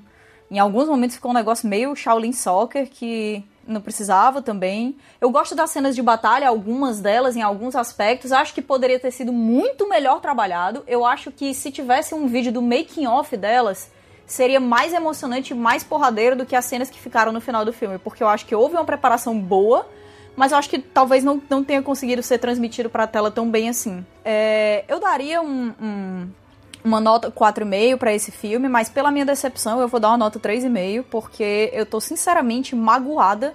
E se a Disney ainda não sabe lidar com o que eles têm na personagem da Mulan, que não lidem e que esqueçam ela e finjam que nunca aconteceu como eles fizeram com a própria Esmeralda de Corcunda de Notre Dame, que você também não acha nada dela, ela foi esquecida aí com o tempo, entendeu? Deixa pra lá. Eu fico com medo do que é que eles vão fazer no filme do Corcunda de Notre Dame. Porque se eles fizeram isso aqui com Mulan, puta merda, sabe? Eu não sou de soltar palavrão aqui no Rapadura Cast, principalmente na hora das notas, mas porra, triste. Que triste, que triste. 3,5. Não tenho a menor vontade de reassistir esse filme. Sendo que eu assisti centenas de vezes a animação original. Que decepção. Estou no papel do Juras com o Rei Leão. Tenho que passar alguns meses sem falar sobre isso daqui pra frente. Ai, ai, eu, eu, eu, eu tô rindo, não, não é por, não é por deboche, né? Eu tô rindo é porque. A identificação. Eu me Tá rindo com muito. respeito, né? Eu, quando assisti o Rei Leão live action, eu passei uma semana sem conseguir trabalhar. Pra você ver o impacto negativo que ele teve em cima de mim. Consegui pensar o direito filme nas não coisas. é feio, cara. O filme não é feio. O filme é massa. Ele é, é legal. Tem algumas cenas que são emocionantes. Mas ele corta realmente todas as emoções que, que deveriam estar ali, entendeu?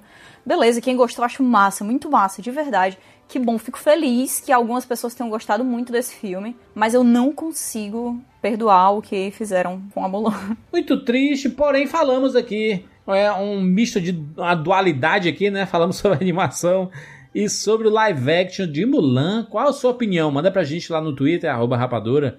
Hoje nossos perfis pessoais. Fernanda, muito obrigado pela participação mais uma vez aqui. Sei que foi, né? É um podcast com. É uma, uma pequena montanha russa, né? Nossa, total.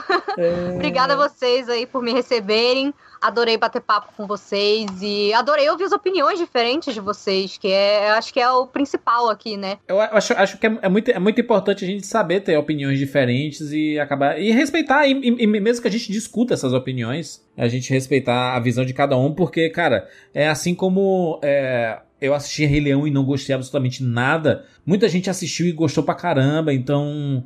É, eu, eu, eu queria ter ficado muito feliz também com o Mulan, sabe? Assim, ter saído assim, caraca, que filmaço, que foda e tudo. Eu acredito que a Kat também, e todo mundo que gosta de um, de um filme e acaba gostando muito, porque eu acho que ninguém vai assistir um filme no cinema ou no streaming pensando que vai ser uma merda, sabe? Acho que todo mundo vai querendo gostar, porque ninguém quer perder tempo com coisas ruins, né? Nossa, eu panfletei esse filme, Juras. Panfletei esse filme o tempo inteiro. Vocês estão de prova disso. Nossa, eu entrei no filme assim. A primeira cena apareceu com ela e o pai dela e ela ali se preparando e tal. Eu já tava, eu já estava com o olho cheio d'água. Olha como eu sou cadela dessa, dessa história, sem sacanagem. Ainda assim, pegaram meu amor e arrastaram na lama, assim, ó.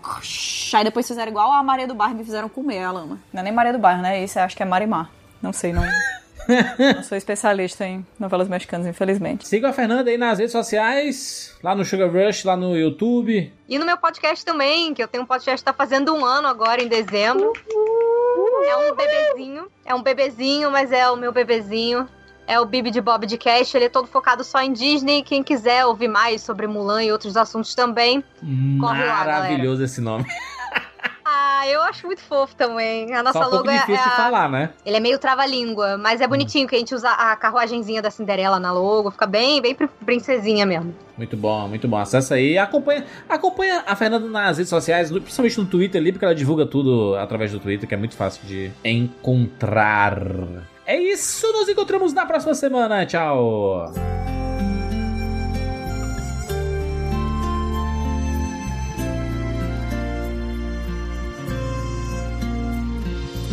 Eu já sei que o meu coração quer se apaixonar, mas não sei se deve desta vez.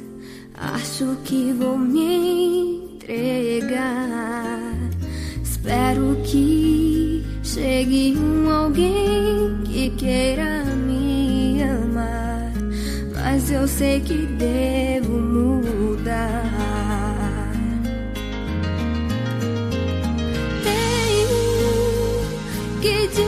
Descobrir